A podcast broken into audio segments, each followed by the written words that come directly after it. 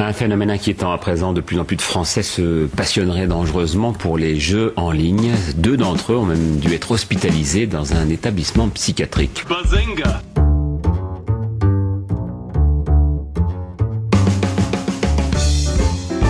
Il ne se nourrissait plus, il s'est enfermé dans sa chambre trois semaines durant en se prenant pour son avatar, un elfe de la nuit. Bazinga on constate aujourd'hui que les séries sont parfois beaucoup plus violentes que les films.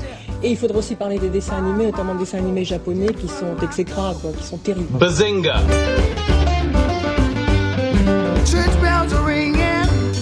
Quand vous citez Mediapart, qui se dit site d'information, ça n'est pas un site d'information. C'est un site de ragot. Bazinga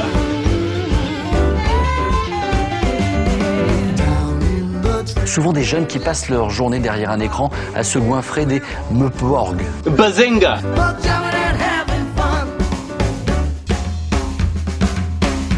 Ils ont des épées géantes et ne reculent devant rien. On les appelle les otaku. Bazinga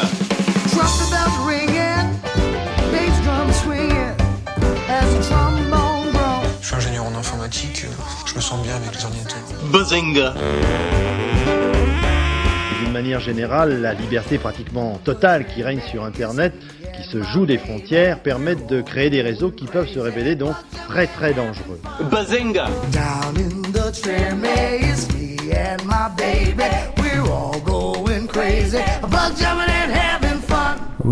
Bienvenue dans Bazincast numéro 37. 37 comme le nombre d'éléphants emmené par Hannibal dans sa conquête de Rome. 37 comme le pourcentage de foyers américains possédant un ordinateur personnel en 1995. 37 ah comme le nombre total d'adultères. intéressant. nombre total d'adultères dans l'histoire de la mythique série Dallas, encore plus intéressant. Et enfin 37 comme 1937, l'année de création du Spam, marque de viande précuite en boîte qui donna son nom à nos courriels indésirables grâce à la divine intervention des Monty Python. Avec nous ce soir toute l'équipe de Bazinkas, c'est exceptionnel. Trollin, Krillin, Micha, bonsoir. Bonsoir. Et trois invités que je vais vous présenter dans quelques minutes. Au programme, ce soir, un épisode spécial industrie musicale. En effet, après plusieurs années de répression, le vent tourne politiquement, les habitudes de consommation des internautes continuent d'évoluer, les chiffres de vente repartent en hausse, et en 2012, plus de 600 millions d'euros ont été investis dans les startups musicales. Serions-nous enfin à un tournant positif pour l'industrie musicale? Qu'en est-il du piratage, de la rémunération des artistes, des nouveaux modes de production et de consommation? Tout un tas de questions auxquelles nous essayerons modestement de répondre ce soir. Euh, et nous en profiterons aussi pour jeter un, pont entre la bande de geeks euh, élitistes anarchistes euh, que nous sommes, ou comme se plaît à, nous appeler mon, cher frère, et les véritables représentants de l'industrie, à savoir ce soir Michael Goldman, avec nous, cofondateur de la société d'édition Bamago, qui édite des artistes tels que Amel Bent, Lam ou encore Yannick Noah, et du label My Major Company. Bonsoir Michael. Bonsoir. Yvan Tayeb, cofondateur du label Roy Music, qui produit des artistes tels que Old Elaf, Mademoiselle K ou encore Boulevard. Bonsoir. Bonsoir. Utilise Lucky. Oui, mais je peux pas tous les. et notre troisième et notre troisième et dernier invité est justement Bertrand Boulbar, alias Boulbar, auteur, compositeur, interprète. Trois albums à son actif, dont le premier a été autoproduit. Bonsoir Boulbar. Bonsoir. Merci infiniment à vous trois d'avoir accepté notre invitation. Merci. Malheureusement, Marc euh, Domaï de Cocoon n'a pas pu se joindre avec nous ce soir, mais j'ai fait une interview avec lui euh, hier de plus d'une heure, donc on mettra ça en fin euh, de podcast. Avant d'attaquer notre sujet de ce soir, quelques remerciements. Remercie Hippon Mac, Gilles, Fox Mulder, Antifo, Florence, Loupi, Esprit Life, Fanfan, Anne, Terst, tout. Ils font chier, ils font exprès d'avoir des pseudos incompréhensibles. Oui, ils font sans doute exprès. pour leurs commentaires iTunes. Et les prochains, si vous pouviez mettre des monsieur et madame dans les pseudos, des choses, des choses un peu drôles, ça serait cool. Juste pour m'emmerder. Euh, mais venons-en. Il n'y a pas de news particulière, mon cher. Euh, ah bah si, euh, alors, bah si, pour notre premier épisode de, de 2013, pour fêter l'année, tous ceux qui achèteront nos superbes badges auront droit à un autocollant. T'as fini Merde. Bref, euh, comment il s'appelle euh, nos Slug Fiction, voilà, un Ah, tout à autocollant Slug Fiction avec en cadeau, voilà. Donc tu donnes des cadeaux maintenant pour que les gens t'achètent des trucs. euh, Et- tellement t'es exactement. désespéré. ouais. Et puis euh, il y aura aussi euh, un album de Boulbar en plus. Ah oui, on fera gagner des, Vas-y, des achetez al- nos badges, des bordel. albums. Non, on les Pour vend un badge pas. acheté, 10 albums offerts. non, on va pas revendre les cadeaux à la C'est fin la de crise, l'émission. c'est la crise. Venons-en à notre dossier de ce soir. Les gentils internautes versus les méchants labels. Est-ce vraiment aussi simple? Très gentil Les gentils. Qui c'est qui est très méchant? Les méchants. Qui a tous les premiers prix? Les gentils. Qui roupille au dernier rang? Les méchants. Qui fait des économies? Les gentils. Et qui gaspille son argent? Les méchants. Nous allons donc parler industrie musicale ce soir. Alors on va peut-être commencer par... euh, on pensait commencer par le côté euh, le plus important, à savoir l'artiste, qui est ce soir boulevard avec nous. Euh, et en commençant par ton parcours, pour essayer ensuite de se poser des questions par rapport à ça. Donc il me semble que tu as commencé beaucoup en te produisant dans des petites salles. Mhm. N'hésite pas à m'interrompre ou à me corriger euh, Non, non, dès que mais tu, c'est- euh, et à compléter. euh, Il aime ça, dès se que tu corriger. Euh, et ensuite, tu as euh, autoproduit un album que tu as enregistré à la maison. Est-ce Mhm. que tu peux nous en dire un peu plus sur euh, Alors en comment fait, ça s'est le- passé le- la démarche de base, ça a été euh, en effet d'autoproduire ce disque et ensuite de le distribuer sous licence Creative Commons. Mhm. Euh, C'était début 2005, les licences Creative Commons venaient d'être traduites en, en droit français, ça devait être en novembre, en décembre 2004. Euh, et on a lancé en janvier 2005 une association qui s'appelait La musique n'a pas de prix. C'était pour répondre un peu à la campagne du SNEP, où il faisait un gros doigt à l'époque en disant la musique a un prix. Et c'était en gros, euh, vous allez finir en tôle, etc., etc. Et nous, on disait, la musique n'a pas de prix, parce que c'est bien au-delà de, de- de- de- de- d'un aspect financier. La musique n'a pas de prix, mais elle a un coût, en fait. Voilà, c'est ce qu'on disait. C'est-à-dire qu'on offrait des disques autoproduits, et puis les internautes pouvaient, en contrepartie, euh, bah, faire un don à l'artiste ou acheter son album. Donc, euh, Oh, C'était hyper précurseur. euh, voilà, c'était, c'était, c'était en janvier 2005 qu'on a lancé ça. À l'époque, ça avait fait un petit buzz. Il y avait France 5 qui avait parlé de ça, il y avait France Inter, etc., qui avait, qui avait, qui avait euh, parlé de ce concept. Et il y, avait euh, des- il y avait du retour euh, en termes de, de finances, justement. alors justement, ouais, pendant 2-3 mois, je recevais quasiment euh, un don par jour, ce qui était finalement pas mal, quoi. C'est-à-dire par rapport. Et puis après, il y a d'autres sites qui se sont montés sur le même modèle. Euh, C'est-à-dire que ça a rentabilisé mon autoproduction, en fait, quoi. Voilà, ça a D'accord. rentabilisé l'autoproduction plus le pressage. Et j'en ai vendu. Alors ça peut paraître très peu, mais finalement c'est pas si peu. J'en ai vendu 300 euh, en album physique, c'est-à-dire que du coup les gens faisaient un don ou achetaient le disque. Mais ce qui n'est pas rien finalement par rapport à. C'était donné, quoi. Bah, quand t'es tout seul, euh, ouais. Voilà. Euh, et, euh, et à l'arrivée, il y a d'autres gros sites qui se sont montés après un peu sur le même modèle, c'est-à-dire comme Jamendo par exemple, qui, qui, a, qui, a, qui a fait à peu près le, le même modèle. Sauf que là, c'était une société, nous on était une association. Et puis surtout, il y avait plus cette sensibilisation au fait quand même qu'on donnait la musique, mais que la musique avait un coût derrière. C'est-à-dire que nous, on disait aux internautes, téléchargez gratuitement, et puis si ça vous plaît, euh, bah, de- euh, récompenser l'artiste par, par, par, par un don ou par l'achat du disque. Si ça vous plaît pas, jetez à la poubelle. Et, mais il y avait toujours cette idée quand même que la, la musique avait eu un coût. Euh, et ça, ça s'est perdu finalement avec d'autres sites un peu concurrents qui se sont montés. Bon, nous, on n'avait pas, on était une association et on n'avait pas forcément le, le, les reins solides ni le temps pour pouvoir développer le truc. Et puis après, ça s'est un, peu coulé. Et Mais puis c'était il faut peu- aussi en vivre à côté, parce que comment est-ce que ça, ça- ça te servait à rentabiliser ton autoproduction Oui, bah, ça me servait à me faire connaître. Et puis bon, moi, la musique, euh, avant d'être euh, d'être une, euh, une, une façon d'en vivre, c'était aussi une passion. Donc voilà, c'était une façon aussi de, de, de tester un autre, une autre façon de distribuer de la musique. C'est-à-dire que vraiment, moi, j'avais été extrêmement choqué à l'époque par tous les maisons de disques, le discours qui était le discours ambiant où finalement on- les internautes étaient forcément les méchants, il fallait euh, mettre les gens en prison. J'avais beaucoup de mal avec le discours, notamment de Pascal Nègre, qui, qui d'ailleurs continue à, à squatter un peu les médias. C'était la grande époque des DRM. Mm. Partout, il y avait des DRM, on achetait des MP3 qu'on pouvait pas lire sur son autoradio, etc. C'était Ça, la grande époque aussi des, des antivols sur les disques. Mm. Ils en sont on revenus mettait- tout ça. Voilà, c'est ça. Mais finalement, il a fallu du temps. Et, et pour moi, c'était plus un manque d'adaptation de l'industrie du disque à une avancée technologique que, euh, que voilà, une stratégie. Voilà, il n'y avait pas de stratégie derrière, c'était la, la, matraque et c'est tout. Mais donc au final, tu avais eu des contacts avec euh, les majors euh, avant de t'autoproduire. Au final, c'était une vision que tu en avais de loin. Ah oui, moi, c'était une vision que j'ai eue avec des copains en fait, en me disant, on s'intéressait beaucoup au sujet en fait à l'époque. Mmh. Et, et, voilà, on avait monté notre assaut, notre plateforme, on avait un site, etc. C'était une façon d'essayer de lancer un peu un contre un contre-discours ambiant euh, qui, qui m'agaçait et qui nous agaçait beaucoup euh, sur, sur ces producteurs un petit peu, un petit peu gendarmes. Quoi. Voilà. D'accord.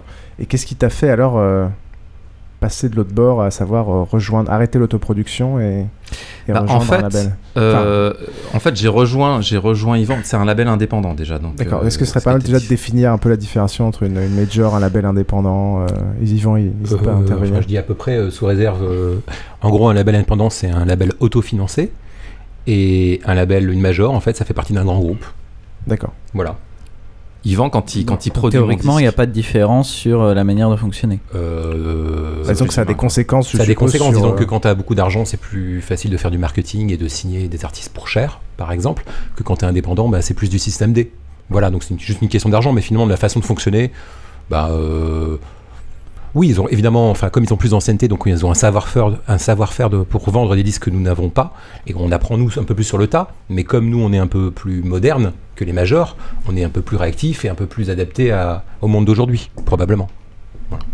Oh, puis il y a quand même une différence de taille, c'est que quand Yvan produit un disque, c'est son argent qui met quand un directeur artistique produit un disque ça joue. Dans, une major, euh, c'est pas son argent. Il fait un coup, euh, qui se plante ou pas. Euh, ça change pas sa vie, ouais. Ça change pas sa vie. C'est un investissement qui est différent. Ah bah c'est un investissement personnel. C'est ce que j'allais dire. C'est la, différence fondamentale. C'est-à-dire qu'une major s'appuie sur un back catalogue et des artistes internationaux. Alors, le back catalogue, c'est toute l'historique de qui constitue, euh, si on prend les, les inters et le, catalogue, ça je n'ai pas envie de dire une bêtise, mais c'est sûr que c'est le gros de leur chiffre d'affaires. D'accord. Donc, après, ce, qui, ce, qui, ce qui rate en développement local, c'est bon, ça les met pas vraiment en danger. Un producteur indépendant, euh, en fait, ce qui se sa vie dépend de ce qui réussit en local. me permettre pour préciser, parce que c'est exactement ça, le, la vraie différence, elle est là. C'est le back catalogue. C'est-à-dire qu'aujourd'hui, une major, elle s'arrête de travailler, elle touchera tout le temps de l'argent parce qu'elle vendra du Bob Marley pendant 157 euh, ans. Alors que nous, alors que nous, euh, label indépendant, euh, on n'a pas de catalogue. C'est-à-dire qu'on est neuf, euh, tu as 7, 7 ans, 6-7 ans, en tout cas avec My Major. nous, on a 8 ans, donc on n'a pas de back catalogue. Autrement dit, ce qui nous fait vivre, c'est les artistes d'aujourd'hui. Donc c'est beaucoup plus compliqué. On n'a pas de fonds qui permettent de. Pas de fonds de roulement, en fait. Voilà. D'accord. Mais donc ça, ça va a priori évoluer avec le temps et. Ah ben si je suis encore là dans 30 ans, oui, ça ira. Mais donc Boulevard, qu'est-ce qui t'a fait rejoindre un label après être autoproduit Alors en fait, euh, être autoproduit, c'est quand même une galère parce qu'un label, la grosse grosse différence entre l'autoproduction et le label, c'est que le label donne une crédibilité. C'est ça le voilà, c'est-à-dire que euh, moi je maîtrise des outils de production.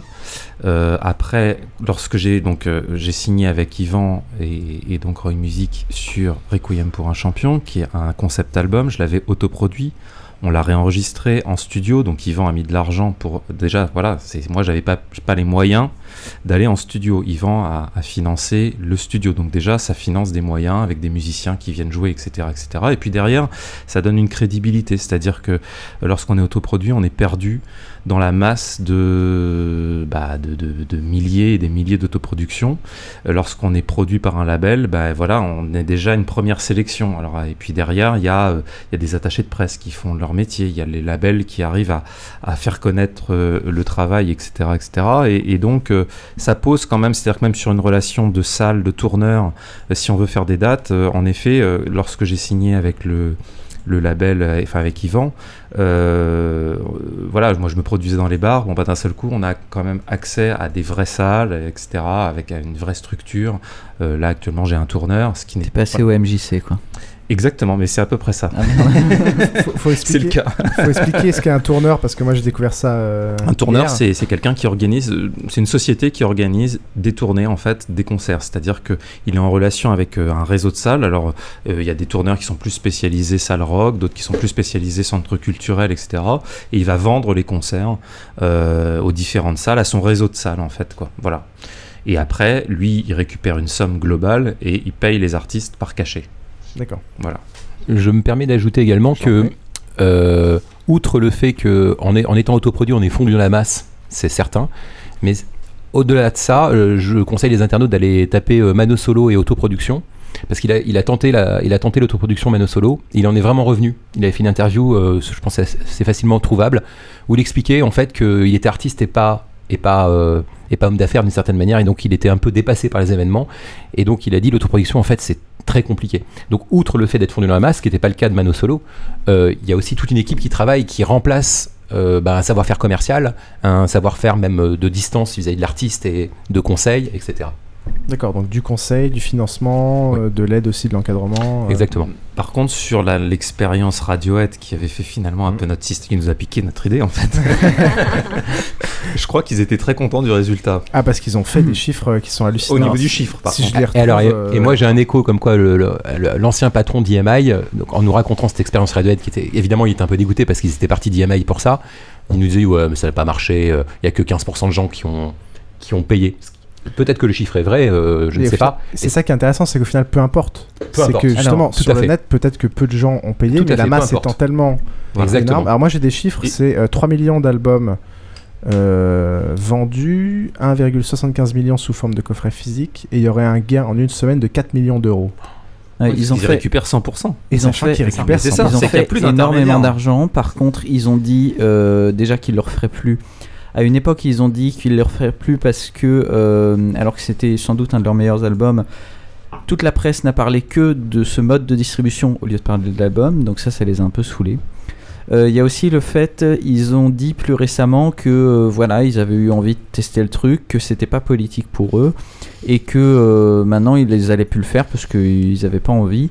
Ce que les autres, d'autres grands artistes comme Nine Inch, Nails et je sais plus qui d'autre d'ailleurs. ont assez regretté. Ils ont, ils ont dit que justement ils auraient aimé qu'ils le fassent de façon plus agressive et, en continu. Ce qu'ils sont surtout pas supportés, c'est de mettre 1 million 75 000 disques dans des pochettes euh, à la main. faire les envois à la main. non, mais non, mais en fait, c'est aussi un problème de l'autoproduction. C'est-à-dire quand on est autoproduit euh, et qu'on un artiste qui marcherait correct, juste correctement, mais qui aurait un public, admettons, qui vend 5000 disques euh, physiques, par, par comme ça de dire en direct, il faut quand même mettre 5000 disques dans des, dans des, dans des enveloppes, etc. C'est-à-dire que mine de rien, il faut monter sa propre équipe parce qu'on peut pas tout faire tout seul. Si on part sur la route et qu'on a des commandes, comment on fait pour envoyer des disques? C'est toujours, voilà, c'est, c'est, le, le, label remplace ça, c'est-à-dire qu'on se concentre sur l'artistique. Voilà. Et le label prend tout ce qu'il y a autour euh, de promotion, de diffusion, de distribution, euh, voilà. On a une question qui était récurrente, c'était euh, comment se passe la distribution des droits? Entre euh, le label et l'artiste Déjà, les différents types de droits, parce qu'il y en a. T'es pas en train de sauter trois catégories trois, bah, Ouais, mais en même temps, euh, j'y reviendrai après, je pense. C'est très complexe hein, comme question. Moi j'avais une question aussi. Euh, ah, ah bah, vas-y, allez-y si vous voulez. Non, juste plus à l'artiste. Est-ce que tous les artistes, ou toi en tout cas, est-ce que ton but était d'être pris par un, un, gros label? Est-ce que c'est le but de chaque bah, Au début, non. C'est-à-dire que quand j'ai monté La musique n'a pas de prix avec euh, cette idée de distribution, euh, je me disais, je, je, pense qu'il y a une façon de trouver une distribution alternative, c'est-à-dire via le téléchargement légal, via le, le, mmh. don, etc. Euh, Aujourd'hui, c'est vrai que après avoir signé avec Roy Music, c'est vrai que c'est quand même un aboutissement, mmh. ne serait-ce que parce que on a vraiment une structure, on a un directeur artistique, on a du soutien, on, on a une crédibilité qui, euh, voilà, malgré tout, même les journalistes, euh, on a beau envoyer ces disques autoproduits à un journaliste, ils reçoivent 30 disques par jour, ils ne vont écouter que ce que leur donnent les attachés de presse de tel label parce que le attaché de mmh, presse a une crédibilité, etc. Voilà. Et, euh, et, finalement, notre but, c'est quand même que notre musique soit écoutée. Mmh. Et, le, quand on est autoproduit, malheureusement, bah, on est perdu au fin fond de, de, de ces milliers et milliers et milliers d'artistes autoproduits. Quoi. Voilà. Ok. Est-ce que, euh, pour revenir sur les, différents types de labels, euh, labels indépendants, etc., est-ce qu'au final, la, caricature est, aussi simple entre euh, des, grosses majors qui utilisent beaucoup leur back catalogue, qui sont peut-être taxés de moins qualitatifs, des petits labels indépendants qui sont forcément plus qualitatifs et qui prennent mieux soin de leurs artistes voilà, est-ce que c'est gros label, gros artistes, petits label, petits artistes, petits label qualité, gros label usine à Kleenex ou est-ce que... Au niveau qualité, je pense pas. Parce qu'il y a des super artistes chez les majors et il y a des très mauvais artistes chez les indépendants. Donc c'est une question de goût après. Donc au niveau qualité, non pas du tout. au, niveau, au niveau qualité, pas du tout. en revanche, pour prendre notre cas, nous, Roy Music, on est 10 personnes à plein temps et on a 15 artistes. Une major peuvent avoir allez, 300 personnes pour prendre Universal, je sais pas, quelque chose comme ça, 300 ou 400 personnes peut-être à plein temps, mais ils ont euh, en même temps à travailler, enfin, sur une année, peut-être, euh, euh, je sais pas, 300 artistes, enfin, entre le. c'est le même ratio que chez toi, hein, je pense. Tu penses Vraiment? Tu, 10 personnes, c'est-à-dire que en fait, on. Tu m'as dit 10 et 15, et là tu as dit 300 et 300, on n'est pas loin, enfin, hein. En fait, je suis pas clair. J'ai 15 artistes, mais j'en ai 5 d'actifs. Ah oui, ah, voilà, je, pour être plus clair. Donc finalement, on est 10 personnes à travailler sur 5 artistes. Les majors, elles ont un ratio euh, qui est a priori différent. Enfin, mm. donc, ce qui fait qu'automatiquement, on peut passer, ils, peuvent pas passer autant de temps que nous sur un artiste, mais ils compensent par de l'argent. C'est-à-dire que nous, on, prend nos rames et on y va, on fait du terrain, alors que, bah, en payant une page de pub, ça compense peut-être les rames qu'on aurait pris nous pour faire du terrain. Donc, mm. bon an mal an. Euh, donc des méthodes différentes. Voilà. Forcément, euh, un truc blanc ou noir. E-, exactement. Alors, je, crois que la France est quand même un territoire très spécifique pour le pour la musique. moi, j'ai pu observer un peu ce qui se passait en Angleterre et aux États-Unis et globalement qui sont des marchés plus matures que le nôtre. Et, globalement, le, la, major euh, dans ces territoires-là, c'est vraiment un financier. C'est-à-dire que, en gros, le travail de direction artistique, enfin ce que fait Yvan, quoi. Ce travail-là, c'est un vrai travail d'indé. Accompagner l'artiste pendant des années, faire le travail de terrain, lui faire faire des scènes, machin. Et la maison de disque arrive quand voilà, ça commence à sentir bon, il commence à se passer quelque chose. Et là, moi, je vais envoyer un million de pubs pour que le truc devienne vraiment mainstream. Euh, il y a tout ce qu'il faut, voilà. Et la maison de disque en Angleterre et euh, en France, c'est assez différent. Et c'est la grande force de Pascal Nègre, il faut bien le dire, depuis des années. C'est d'occuper tout l'espace. Et donc, les maisons de disques veulent faire ce travail d'indé aussi. Elles se donnent plus ou moins les moyens de le faire. Euh, mais je pense qu'au fond, c'est pas, pas fondamentalement leur vocation. Euh, voilà, mais je, pense qu'un marché sain marcherait comme ça, c'est-à-dire avec un, vrai tissu d'indépendants qui sont capables de faire du travail de terrain et la maison de 10 qui arrive après pour dire oui, ce truc-là, je pense que c'est capable non pas de vendre 50 euh, 000 dans sa, dans sa région, mais 500 euh, 000 ou 5 millions. Et dans ce cas-là, j'envoie un million d'euros de voilà. Ça, je, Mais est-ce que c'est 5 qui récupèrent au final tous les fruits d'un travail précédent On peut dire non, hein. Et puis on peut dire non c'est un rapport de force en fait, mais qui est compliqué. Ils arrivent avec un gros chèque. Ah Donc et après souvent, enfin souvent pour prendre notre cas, pardon, mm. pour prendre notre cas, euh, nous on signe en licence, c'est-à-dire qu'on reste propriétaire euh, des, des, artistes euh, et qu'ils s'occupent à ce moment-là on signe en licence avec une major, ils nous donnent de l'argent qui nous fait, nous on a toujours des problèmes de trésorerie donc on fait ouf. Et, et d'ailleurs Roy Music on, on a beaucoup fonctionné comme ça en signant des licences avec des majors. Et à partir de là, eux, ils développent le commercial, la promo et la distribution de cet artiste qu'on a qu'on avait en main, qu'on avait fait dans un premier temps de façon euh, presque autoproduite, même si c'est pas le cas. D'accord, donc c'est pas forcément un artiste qui passe totalement vers une grande major. Il n'y a aucune règle dans la musique, en fait. Ça peut.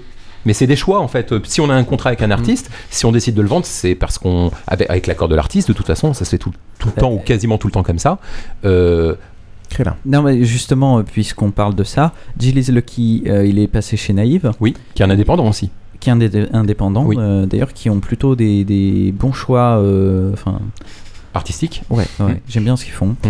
Euh, donc lui, c'est toi qui l'as découvert et pas trop déçu quand. Bien sûr, très déçu et enfin c'est un ami, un hein, Gilles. On est encore éditeur, ce qui est encore parce que là on peut expliquer le, le monde de la musique, mais on en a pour 3h30 hein, de savoir les droits et tout ça. Mais on est encore éditeur. Autrement dit, on est encore partie prenante de Gilles Zuki. On est associé à lui en tant qu'auteur, compositeur, interprète. Mhm. Euh, et Naïve est associé à lui en tant qu'interprète. Euh, excusez-moi. On, on, est associé à lui en tant qu'éditeur, en, tant qu'auteur, compositeur.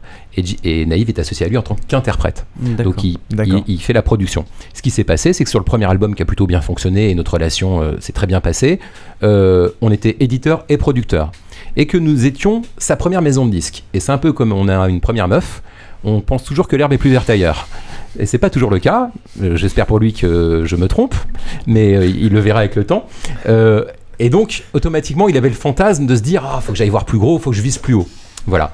Donc, on est resté évidemment toujours partie prenante parce qu'on s'entend bien et parce qu'on a bien bossé ensemble. Mais il s'est dit Il faut que je tente allons voir ailleurs ce qui se passe. Mm. Donc là, il y est, et puis on en reparlera dans quelques temps. Et euh, puisqu'on est sur Gilles Lucky, tu, tu parlais euh, du fait de, de, mettre un million dans de la pub et compagnie. Mm. Euh, le fait qu'Enzo l'ait choisi pour faire, pour, en tant que musique de pub, ça a dû sacrément. ah bah ça change tout. Hein. Et ça, ça se fait comment C'est des rencontres au hasard ou Là encore, il n'y a pas de règles sur les. Là, on commence à nous, à, à nous Musique, à devenir assez offensif au niveau des pubs et, du placement à l'image, parce que finalement, on s'aperçoit dans le label qu'il n'y a que ça qui paye les ventes de disques non, les éditions un petit peu, à savoir les, passages radio, passages, passages concert, donc tous les droits d'auteur un petit peu. Mais ce qui nous, finalement, ce qui nous fait surnager, c'est les synchros qu'on signe depuis quelques temps. Et là, on fait, euh, ça nous sauve, ça nous aide beaucoup. C'est le retour que j'ai eu de Marc euh, de Cocoon aussi. Ce qui paye, euh, c'est ça. Exactement. Les synchros, La musique même si pour un artiste, ce qui paye aussi, c'est quand même la tournée. C'est ce qui fait quand même payer, ce qui fait vivre au jour le jour. On va y revenir, ça, ça va être intéressant. Donc un label, un petit label indépendant, a pas forcément les reins pour tout faire et est capable de déléguer une major, une partie de la distribution, une partie du marketing, une partie de. Exactement. Ok. Et j'en arrive à ma question de tout à l'heure, à savoir sur les, les droits. Euh, est-ce que c'est facile à résumer en, quelques minutes les différents types de droits qu'il y a euh, sur un auteur, compositeur, interprète On peut essayer. Euh, vas-y, Michael, si tu veux tenter, parce que oh c'est bah, complexe. Moi, j'ai 10 ans à comprendre. Hein. Oui, je veux pas balancer parce que c'est un contrat avec ton artiste, je veux pas. Moi, j'ai un excellent contrat. un artiste interprète gagne, pour, pour faire schématique, hein, entre elle est 8 et 12% de ce que de ce que. tu m'as eu en fait. De ce que les disques, de ce que la vente de disques génère. voilà, c'est sur la partie royauté. Après, effectivement, il y a tous les droits sur la synchro, c'est pas les mêmes deals. C'est-à-dire que quand la chanson est placée en pub, c'est pas les mêmes deals. Quand il y a des dates privées, c'est pas les mêmes deals. Quand il y a du merchandising, c'est pas du même deal. Un contrat entre un producteur et un artiste euh, réglemente tout ça. Euh, mais disons que bon, c'est vrai que le, marché évolue. À la base, un contrat, c'est quand même un contrat entre un producteur qui a pour but de commercialiser le disque et le reste, c'est ce qu'on appelle les revenus 360. Ils sont censés être annexes. Et sur ce deal-là, voilà, l'artiste gagne, allez, on va dire 10% de, de ce que génèrent les ventes de disques. Ça, c'est le classique. Et après, il y a tous les revenus. Euh, ce qui paraît très peu hein, sur le papier, 10%. Non, mais Même ce, qui est amusant, ce qui est amusant, c'est que nous, on a reçu des gens euh, qui font de l'édition euh, de bouquins. Enfin, non, on l'a pas reçu, mais on va le recevoir. édition donc, de bouquins, édition de musique, édition. Et on a l'impression que dans tous les domaines, édition de jeux, de jeux de société. Euh, et à chaque fois, c'est dans ces eaux-là, quoi. 5, 8, 10, 12% éventuellement. Donc, mmh. quel que soit le, domaine euh, culturel, hein, si on met le jeu de société dans la culture, euh, quel que soit le domaine culturel, au final, c'est toujours dans ces eaux-là. Et, et c'est marrant parce que ça choque, ça choque pas mal, en fait, ben les, les, les, gens qui s'imaginent que quand ils vont acheter un CD, bah on va, va y avoir 80% euh, de, de, l'argent qui va aller à l'artiste. Bah oui, alors en fait c'est pas très compliqué, à, enfin si c'est compliqué à comprendre, mais disons que en gros quand on sort un album, entre la production de l'album et un clip qui est nécessaire, euh, qui est nécessaire plus les visuels, il y en a, enfin en tout cas pour nous en musique, entre au plus bas 40 000 euros jusqu'à 120 000 euros. Donc c'est ce qu'on dépense euh, sur du master, clip plus album, entre 40 et 120 000 euros sur chaque artiste. Donc un album, on le vend 10 euros à la Fnac, hors taxe. Donc c'est là-dessus que touche l'artiste, sur ces 10 euros hors taxe, non pas sur le, ce qui est même acheté à la Fnac, parce qu'il y a la marge de la Fnac. Donc sur ces 10 euros, il y a le distributeur, en l'occurrence chez nous, c'est Universal qui nous distribue, ils prennent 30%, en gros 30-35%, donc il reste 7,50 euros. Euh, l'artiste donc qui prendrait euh, donc sur 10 qui prendrait 1 euro, il reste 6,50 euros. Donc il faut faire la différence, il faut diviser en fait ce chiffre-là euh, là, et là je ne parle que des masters, c'est-à-dire que je n'ai pas parlé le fait de payer des attachés de presse, le fait de payer des pages de pub dans le, des de pub, de payer des campagnes métro. Autrement dit, l'exploitation d'un album euh, est assez cher. Mais alors, est-ce que c'est normal que euh, Universal, qui, qui est juste le distributeur, donc comme ça, ça a l'air d'être le rôle le plus annexe, paye non, ça l'est pas. 30%. C'est même le rôle primordial en fait. C'est quoi exactement le rôle d'un distributeur eh ben, il, prend les disques, il va en magasin, il les pose dans les magasins. Donc ça a l'air très simple comme ça, sauf qu'il y a une pléthore de disques, encore malgré la crise. Il y a pléthore de disques, il y en a plus savoir quoi faire. Donc la force d'un commercial, c'est de placer son disque à lui plutôt qu'au commercial euh, adverse. Et ça, c'est un vrai, une vraie science, un vrai savoir, une vraie négociation de tous les jours. Donc c'est un et donc ça demande du monde et des gens compétents. Gérer les stocks, enfin, il y a toute la et gérer les stocks, euh, sans même parler de Et dans ce cas-là, quand vous passez par des trucs comme Amazon où il n'y a pas de, où il a pas de, de, placement en magasin, oui. Euh, il y a besoin d'un distributeur aussi? Bah, En fait, il euh, faut se mettre à leur place. Si le distributeur, il va te dire, bah écoute, moi je prends pas tes disques si j'ai pas les droits sur l'ensemble de la chaîne, parce que sinon je m'y retrouve pas. Et c'est il va pas faire le taf, uniquement le taf relou. Quoi. Exactement. Hum, hum. Donc tu choisis. Après, tu peux aussi, en effet, déposer toi-même tes, disques à la Fnac, hein, mais voilà. Et alors, dernière question, puisqu'on en est là. Euh, tu dis euh, un disque 10 euros hors taxe. Euh, qu'est-ce qui se passe quand la Fnac, par exemple, décide de faire des opérations où ils vendent les disques à 5 euros? C'est eux qui prennent la différence? Non, non, non. On baisse nos marges aussi. D'accord. Mais ils vous préviennent, ils vous posent la question. Bah, Amazon le fait régulièrement, bien sûr. compagnie. les artistes baissent leur, leur, leur, tout le monde baisse. Aussi, hein. Voilà, tout le monde. Oui, et les artistes, on a un contrat qui dit en gros que quand on, on fait des remises, ben on, on, le paye moins aussi. D'accord. Donc attendre, attendre 6 mois que l'album soit passé de 15 euros à 7 euros, ça paye moins l'artiste à la fin, quoi. Ah bah oui, évidemment, hmm. évidemment. D'accord. Nous allons donc passer à la santé du marché, et pour cela, nous allons écouter Pascal Nègre. Ah. Alors il y a une surprise assez étonnante qui nous arrive d'Amérique, c'est que le marché, après des années de vaches maigres, est reparti aux États-Unis. Oui, il y a trois marchés qui sont en train de repartir et qui repartent d'une manière différente. C'est ça qui est amusant. Euh, les États-Unis, où c'est le triomphe du modèle iTunes, c'est-à-dire je, je paye euh, pour acheter, télécharger un titre ou un album. Mhm. Il y a le modèle suédois qui est le modèle Spotify. Et là aussi, le marché est en train de repartir. Là, c'est je paye 5 euros, 10 euros par mois et j'écoute, je m'abonne et j'écoute la musique que je veux. Un Suédois sur neuf sont, est abonné. Si c'était la même chose en France, ça ferait 7 millions d'habitants. Mhm. Et le troisième modèle, qui est le modèle allemand, dans lequel le marché du disque physique s'est stabilisé. Ça, c'est encore plus avec incroyable. avec une montée donc du, digital, mais le marché physique, c'est quasiment celui. Le marché fait moins 1. Donc voilà. Et la France, c'est un mélange des trois. Donc on a, euh, le modèle iTunes qui, qui, continue à progresser, qui fait 50% du, du, du, digital. Euh, on a le modèle de l'abonnement qui est en train d'exploser. Avec 10 heures, oui. Avec 10 heures, essentiellement, et Spotify un peu. Mhm. On est à plus 70%. Et puis le marché physique, lui, qui est plutôt sur un moins 10. Ce qui nous fait un marché à moins 3 quand on pense qu'il y a quelques années, le marché faisait moins 10, moins 15. Est-ce que d'après vous, euh, y compris pour la France, on arrive au moment du point d'inflexion où le marché va vraiment se Point d'inflexion, on pense que c'est 2013. Euh, Donc ça veut dire que la crise est derrière vous? Ça veut dire que la crise est derrière nous, ça veut dire surtout qu'on est la première industrie culturelle à avoir fait notre évolution numérique. Avec des modèles différents. Ça nous a mis... Euh, allez, depuis le début de la crise, c'est 10 ans. Et grosso modo, depuis l'arrivée euh, en Europe, l'arrivée d'iTunes, c'est il y a 7 ans, il y a, peu, y a peu de temps. Et Deezer, Spotify, c'est des modèles qui ont 2-3 ans. Donc voilà, on est vraiment, ça y est, on a mis les modèles en place. Maintenant, bah, il faut faut qu'ils grandissent. Alors je rappelle pour nos auditeurs que digital, c'est ce qui a rapport avec les doigts. Donc absolument pas ce qui a rapport avec le numérique. Espèce d'intégriste. Ouais, ou alors c'est juste un anglicisme quoi. Sachant que la moitié des mots que j'utilise dans ton métier sont des anglicismes à la con. Euh, petite question à chacun de vous après ce petit extrait. Euh, est-ce que vous avez aussi euh, déjà senti la, voilà, la même crise que, que l'a senti Pascal Nègre sur ces dix dernières années et ce même retournement dans les revenus qui sont générés et ce même retournement d'origine de revenus, à savoir le, le, passage du physique au numérique. Donc voilà, est-ce que la crise a été la même pour tout le monde? Est-ce que y a, vous sentez un retournement ou est-ce qu'il est pareil, pas pour tout le monde? Et est-ce que ce retournement est en effet la, musique digitale qui prend la place euh, de la musique euh, physique? Michael. Tu peux pas oui, mais numérique comme tout le monde? moi, je risque de faire l'erreur aussi, donc tu me pardonneras. euh, moi, j'oserais pas dire connard. Euh, oui, évidemment. Enfin, mais bon, fallait pas être Nostradamus pour comprendre que euh, le numérique allait remplacer le physique. Voilà, quelle nouvelle. Et, euh, par contre, tout l'enjeu est de savoir jusqu'où est-ce qu'on a laissé le physique s'effondrer et, à quelle vitesse. Et, qu'est-ce qu'on a fait des revenus numériques? La, problématique qu'on a aujourd'hui en France, enfin, à mon sens, hein, c'est que si, je dois résumer, parce que si je dois résumer, c'est qu'il y a 10 ans, on a dit bon, voilà, en fait, euh, il y a un truc qui marche, c'est 5 euh, euros par mois, euh, les Français sont prêts à payer, c'est 5 euros par mois pour toute la musique. Et on, sait, on, a, on, a, créé de faux débats sur oui, mais téléchargement, ou streaming, ou DRM, tout ça. Non, ce qui marche, c'est les gens veulent payer 5 euros par machin. Cette offre-là n'existe toujours pas.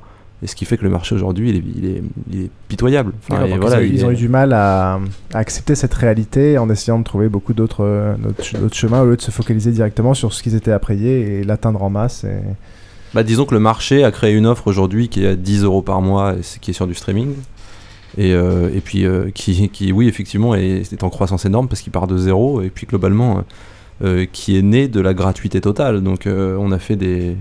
On a fait des. Allez, je pas, parce que c'est pas vrai, en plus je consomme que ça, donc euh, on a fait des gens qui, qui, qui, ne payaient aucun droit, les, les, les Messies de demain. Ce qui est, moi, moi, je crois qu'il y a 10 ans, il fallait qu'on crée une offre à 5 euros abonnement avec tout, tout dedans. Et aujourd'hui, on aurait sans doute. on aurait sans doute un zéro de plus au nombre d'abonnés à ce genre d'offre, voire deux, et le marché irait beaucoup mieux. À l'origine, il y a quand même eu une, enfin pire que de la frivolité, pire que de la frise. Bon, ok. J'ai mal au crâne depuis tout à l'heure. Euh, le, je pense à, à Jiwa qui, est mort, donc qui était un service un peu comme euh, Spotify ou autre, enfin comme Deezer en fait, c'était un concurrent de Deezer. Et quand Spotify, euh, quand Jiwa est mort, ils ont dit que le problème c'est que les majors leur demandaient des, des, frais de fonctionnement qui étaient beaucoup trop élevés pour ce que eux. donc on a eu Radio Blog Club, eux qui étaient peut-être un peu moins légaux, mais pareil, ils se sont fait tirer dans les pattes. Aujourd'hui encore entre Universal les 10 heures, on a l'impression qu'il y a des frictions. Donc euh, c'est marrant d'entendre Pascal Nègre dire que ah, euh, tout va bien, c'est génial, il y a des nouveaux modèles, mais Ils au ont final. réussi leur transition mais c'est exactement enfin voilà si je dois résumer moi ce serait très long il faudrait rentrer dans le détail le combat des maisons de disques qui est même, même peut-être pas un combat conscient depuis 10 ans c'est de faire en sorte que le numérique n'existe pas hmm. pour que le physique perdure parce que le, le physique c'est leur monopole hmm. et ça c'est fondamental euh, Yvan et moi on est distribués par des, par des majors on n'a pas le choix Hmm. Et parce que voilà. c'est les plus forts sur le physique. Il n'y a, pas le choix. Y a, si, j'avais à choisir, euh, pardon, si j'avais à choisir, je garderais que le physique avec euh, ma distribution, mais ils m'imposent le numérique aussi en distribution, et ils sont pas au niveau des distributeurs indépendants comme Idol, Believe et d'autres. Ils ne sont pas au niveau. Donc c'était ça, c'était ça leur combat. Ils ont réussi à repousser au maximum du maximum. Et aujourd'hui, le numérique, ils l'ont structuré. Euh, voilà, le physique s'est effondré au plus fond, au plus profond possible, et ils essaient. Et le numérique doit compenser ça. Ils en ont conscience, mais ils veulent le maîtriser de A à Z. Et vous avez raison, les combats Deezer, euh, Pascal Nègre, ils sont très simples. Hein, c'est Pascal Nègre veut contrôler Deezer.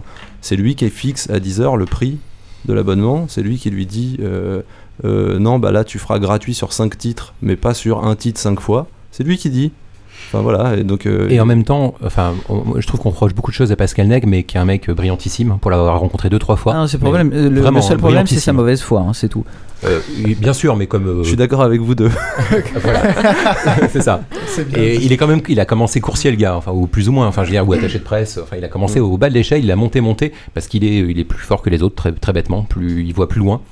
Après, lui, quand il dit ça va mieux, c'est parce que lui, il a un rôle mondial, il n'a pas qu'un rôle euh, Universal France, parce qu'en France, ça va pas tellement mieux, en fait. C'est surtout euh, d'un point de vue global.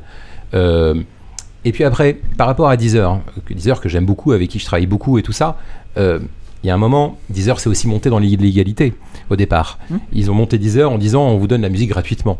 Donc il est logique aussi que les ayants droit, en l'occurrence Pascal Neg, parce que c'est le plus grand ayant droit, gueule un peu. Il y a une logique. Oui, mais euh, Deezer comme Jiwa, à l'origine, ils ont monté dans l'illégalité, mais ils ont, ils ont essayé, ils ont voulu. Euh, et plutôt que euh, d'essayer de leur dire bon, ok, euh, on, on, vous donne. on vous donne, on vous donne le doigt et puis on essaye de récupérer un peu. Ils ont quand même plutôt préféré taper dessus. Mais oui, mais parce que c'est des financiers. Enfin, je veux dire, les, les, les, gars, ils sont là pour gagner de l'argent. Euh, et Deezer, d'ailleurs, aussi, faut pas croire. Hein. Euh, et Deezer et Universal, les deux, c'est des financiers. Euh, même s'ils parlent de musique, c'est avant tout des financiers. Donc, c'est une baston de celui qui a la plus, les plus gros sexes, voilà, pour dire ça gentiment. Et voilà. c'est Pascal Nègre. Et c'est Pascal Nègre. et au-delà de, au-delà de Deezer, je vois Radio Blog Club et compagnie, il y a tout simplement Virgin. Euh, Virgin, euh, en 2006, euh, ils avaient prédit qu'ils allaient tomber. Et parmi les, les, raisons qu'ils donnent, c'est le fait que les majors leur demandent beaucoup, beaucoup trop sur euh, ce qu'ils vendent. Et surtout, ce qu'ils vendent, eux, ils touchent seulement, je crois que c'était pour chaque titre qu'ils vendaient 0,7 centimes. Et donc, ils disaient déjà en 2006 qu'ils oui, n'arriveraient pas à tenir. Euh, je suis pas sûr qu'ils parlaient du numérique euh, à l'époque, en si, fait. Si, si, si. c'est sûr que c'est numérique, parce qu'en physique, ils, touchaient leur marge normale. Mm. en fait, ce qui se passe, le problème, c'est iTunes. C'est même pas Virgin le problème. Le problème, c'est que iTunes a imposé. À l'industrie des disques un, prix d'un album. C'est eux qui ont dit ça vaut, ça vaut 10 dollars, 10 euros. C'est eux qui ont décidé, 9,99. Donc tout le monde s'alignait comme ça, mais en fait iTunes ils gagnent pas tellement d'argent sur la musique, ils n'ont rien à faire. Non seulement ils gagnent pas d'argent sur la musique parce que c'est une espèce de cheval de Troie pour vendre les iPods, les iPhones et compagnie qui sont beaucoup plus lucratifs. Apple est un vendeur de hardware. Ah, bien sûr, ils s'en foutent de la musique complètement. Accessoires. Non seulement ça, mais en plus ils ne payent comme ils sont au Luxembourg. Ils ont, euh, je sais pas, 10 ou 10% de TVA à payer, alors que Virgin, qui est basé en France, ils ont 20%. Donc d'un côté, il y a Universal qui dit il y a iTunes qui dit je prends pas de marge et je paye 10% de TVA. Et de l'autre côté, il y a Virgin qui dit je peux pas prendre de marge et en plus je paye 20% de TVA. Il n'y a pas de business possible pour Virgin Media. Ils peuvent, voilà. C'est alors ce qui est marrant parce que horrible. Euh, ça je l'ai lu à plusieurs endroits et là tu viens de le confirmer. Euh, pour vous, 1 euh, dollar le titre, ça paraît trop peu. Euh, ah, euh, non, moi je n'ai pas d'idée sur la question personnelle. Mais parce que euh, pour, pour, beaucoup d'internautes, quand le MP3 légal est arrivé, ça paraissait fou que l'album, si on l'achetait en MP3, soit aussi cher que l'album l'album en physique. C'est vrai. Et là, on a, on a le même problème en ce moment avec l'arrivée enfin des, des, liseuses et compagnie, où parfois les livres numériques sont vendus même plus cher que les livres papier. Enfin, la, la problématique, c'est que le master de départ coûte toujours aussi cher. C'est-à-dire que ce que tu payes pour faire fabriquer le CD et pour produire l'artiste, ça a toujours un coût. Donc il faut bien trouver un moyen, vu que les ventes de disques physiques tombent, et eh ben c'est un moyen aussi de se rattraper sur le numérique. Alors, oui. l'absurdité quand même là-dedans, c'est que l'artiste dans son contrat touche moins sur un disque numérique que sur un disque physique. Non, pareil, pareil. Non, moi, j'ai revu mon contrat. Ah, bon. ah bon, sûr Ça paraît bizarre. Mettons les choses au clair ce soir, là, on va régler les comptes. Bon, il faut qu'on négocie notre contrat. Non, non, non, mais c'est une, plus bas, C'est une réalité. C'est une réalité, c'est-à-dire que finalement, lorsque les contrats ont été faits, mais c'est comme il y a quelques années, quand le CD était sorti, les artistes étaient encore sur des contrats du vinyle. Euh, donc voilà, il y a toujours eu ce côté un peu en décalage. Et finalement, on considérait qu'un disque vendu 9,90, étant donné qu'on gagnait moins que sur un disque vendu 15 euros, l'artiste c'est normal, gagner moins. Sauf qu'aujourd'hui, c'est très rare de trouver des disques à 15 euros, parce que très vite, ils descendent, même le disque physique descend à moins de 10 euros. Donc les artistes gagnent moins sur un, sur un disque acheté en numérique, alors qu'il n'y a pas de distribution, c'est du téléchargement direct. Et, ça, je crois pas que ça. Je pense que à prix égal, un, CD pas tout à fait prix égal puisqu'il y a la, la, fameuse com de la, Fnac, on va dire un CD euh, vendu dans le commerce euh, allez, 13, 13 euros ou 14 euros, euh, euh, euh, finalement, l'artiste touche pareil qu'un album iTunes vendu à 10. Parce qu'il y a parce qu'il y a la marge de la Fnac ou de Virgin qui fait la différence. Mais au final, mais là, il y a la marge, là, là, il y a la marge, la marge, pardon. Excusez-moi, j'ai bu un peu de pierre. il y a la marge d'iTunes en fait, qui est le vrai patron aujourd'hui du disque, enfin pas du disque, de la musique, de la musique en tout cas euh, dématérialisée, c'est iTunes quoi. Et c'est moi, c'est ça qui me dérange le plus en fait quoi. Et tout à l'heure, quand on disait que Pascal Nègre était quelqu'un de brillant. Moi, ce qui me dérange aussi là-dedans, c'est de, Enfin, je veux dire, il faut quand même. On disait tout à l'heure, il faut pas être Nostradamus pour avoir vu, tu disais ça, euh, Michael, euh, pour avoir vu le. Mais pour le coup, ils auraient bien fait d'avoir Nostradamus dans leur bagage. Parce sûr. que euh, ils n'ont pas eu de vision là-dessus. Ils n'ont eu aucune vision sur l'arrivée du MP3. Il a fallu attendre ah, euh, euh, qu'il soit complètement dépassé par Napster, etc., pour commencer à lancer un petit peu des offres où finalement, pour acheter un disque, il fallait passer par la plateforme dédiée de chaque maison de disques. Il y avait des DRM partout, etc. Et puis finalement, une fois qu'ils se sont rendus compte qu'ils étaient dépassés et que le truc avait plongé, ils ont décidé d'enlever les DRM. Mais la fin des DRM, ça date de combien de temps? 3-4 ans C'est récent. Et, moi, je, moi, je trouve que finalement, il y a eu un, une incompétence. Moi, je trouve qu'il y a une incompétence dans les grosses maisons de disques. Oui, mais euh, vraiment, enfin, je pense que la faute d'analyser là-dedans, c'est de penser que c'est de penser qu'ils n'ont pas compris. Moi, je pense qu'ils n'ont pas voulu. D'accord.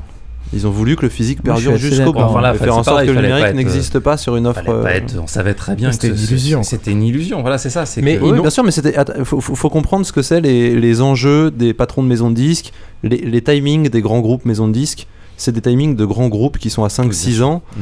Euh, euh, les, les, patrons de major aujourd'hui, bon, à part Pascal Ney qui est un cas particulier, euh, ils restent 5-6 ans à la tête de leur boîte. Hein. L'objectif, c'est à la fin de l'année de faire le même chiffre d'affaires que l'année précédente. S'il y en a un qui dit Ok, bah vous avez raison, vous savez quoi, le physique, on arrête, on fait que du numérique, on va essayer de faire une offre qui marche, quitte à machin, mais le mec, il est viré à la fin de l'année directement. Donc c'est juste que leurs enjeux à eux sont pas les nôtres. Mais alors, je, suis d'accord avec toi sur le début de la crise, mais aujourd'hui, depuis quelques années, ils auraient, depuis quelques années, ils auraient pu comprendre quand même que le numérique, ça y est, c'était sûr que ça allait venir. Et ben, ils n'ont pas encore réussi à se structurer d'un point de vue numérique. Ah bah, en tout cas, ils contrôlent le Deezer. Bah, ils n'ont pas réussi à contrer iTunes, mais pour contrer, pour contrer Apple, faut se lever tôt quand même. Mais ils contrôlent Deezer euh, et Spotify, puisque aujourd'hui, s'ils disent, euh, bah, vous avez pas mon catalogue, euh, je me suis mal les deux meurent. Hein. Je parle techniquement. C'est-à-dire que encore ah une fois, techniquement, je, le vois, euh, euh, je travaille donc moi avec un distributeur euh, numérique indépendant qui est Believe et Idol aussi pour différents projets. ils ont, c'est très bête, mais ils ont une espèce de back office très simple. On sait au jour le jour ce qu'on a vendu, où, quoi, comment, à quel endroit. Bon, et eh ben les majors depuis que le Internet existe n'ont jamais été capables de fabriquer cette espèce de back office qui est un outil indispensable pour travailler d'un point de vue marketing une œuvre, ils n'ont pas été capables. Donc aujourd'hui, c'est vrai c'est quand même bizarre que. ils s'y mettent, hein, ils s'y mettent, je crois. enfin, ça fait euh, longtemps que c'est d'y s'y mettre. C'est ça qui est très bizarre. c'est ça, ils s'y mettent. Il y a quand même beaucoup d'incompétents dans les. Dans les ouais, il y a un problème quelque part. je, suis désolé, hein. mais, mais moi je trouve qu'il y a beaucoup d'incompétents et je crois qu'ils ont, ils ont passé trop de temps à faire des grosses soirées, euh, à prendre de la coke ou je sais pas quoi. Mais il y a quand même beaucoup. Enfin, en tout cas, peut-être maintenant ils sont virés les incompétents et ça va peut-être aller mieux. C'est peut-être pour ça que ça remonte. Bah oui, c'est peut-être pour ça que ça remonte. Les mecs ont plus de coke, ils ont arrêté. Bah, comme il y a plus d'argent, il y a quand même a priori plus de gens pour les bonnes raisons dans ce exactement, métier. Exactement. Il y a plus d'argent, plus de coke, donc plus de compétences. C'est ça qui est la chaîne du, truc. Oui, moi je suis, je suis un euh, artiste sans coke, il a beaucoup moins de compétences. Trois artistes ont tous les droits. Bon, enfin, j'ai certainement pas envie de les défendre, hein, mais je, enfin, je vois des, je vois des, j'ai l'impression qu'il y, a beaucoup de cas, euh, pas forcément similaires, mais que globalement, il y a beaucoup de gens, notamment qui dirigent société, ce que vous disiez tout à l'heure, qui, qui veulent uniquement faire de l'argent et qui ne pensent plus du tout à, au produit et à la satisfaction du client qui, pour qui c'est juste des chiffres.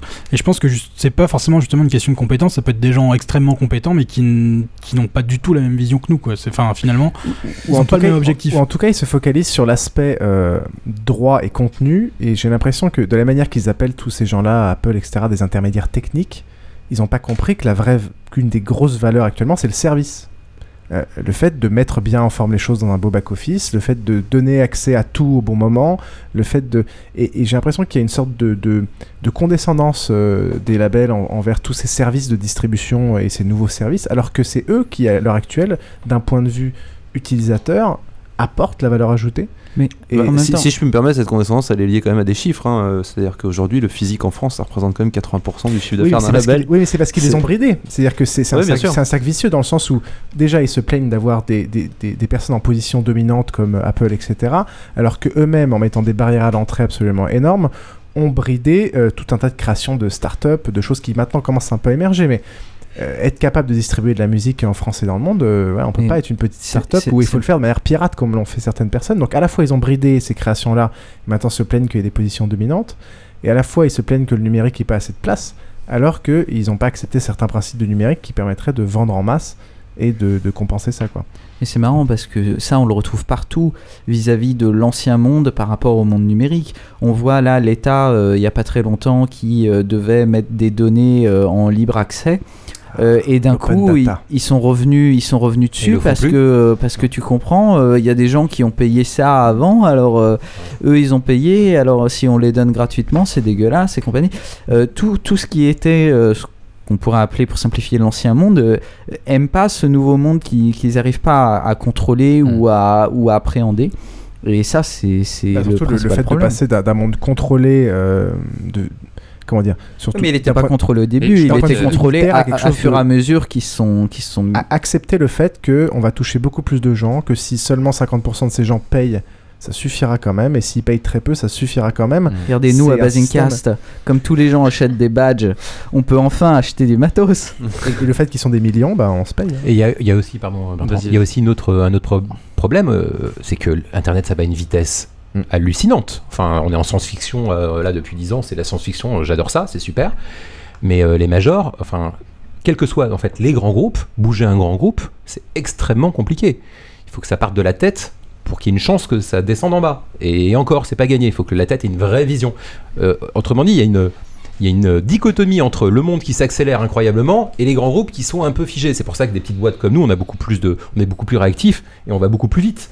Mais euh, je vous assure que bouger un grand groupe, euh, quelle que soit la raison, c'est extrêmement compliqué. Oui, mais Surtout une philosophie. Dans une industrie normale, ces gens-là mourraient et, d'autres petits seraient créés. Or qu'on est dans une industrie euh, particulière où il y a il y a du contenu qui est protégé par, par du droit et, et ils contrôlent totalement ce contenu-là et on peut faire parler avec d'autres industries. Et résultat, ces gens-là, au lieu de mourir, euh, et que d'autres petites euh, structures se créent à côté pour les remplacer et créer des modèles nouveaux, bah, ils ne peuvent pas parce qu'ils n'ont pas accès euh, à ces droits et à ces contenus pour pouvoir les, les, les, distribuer de manière totalement innovante.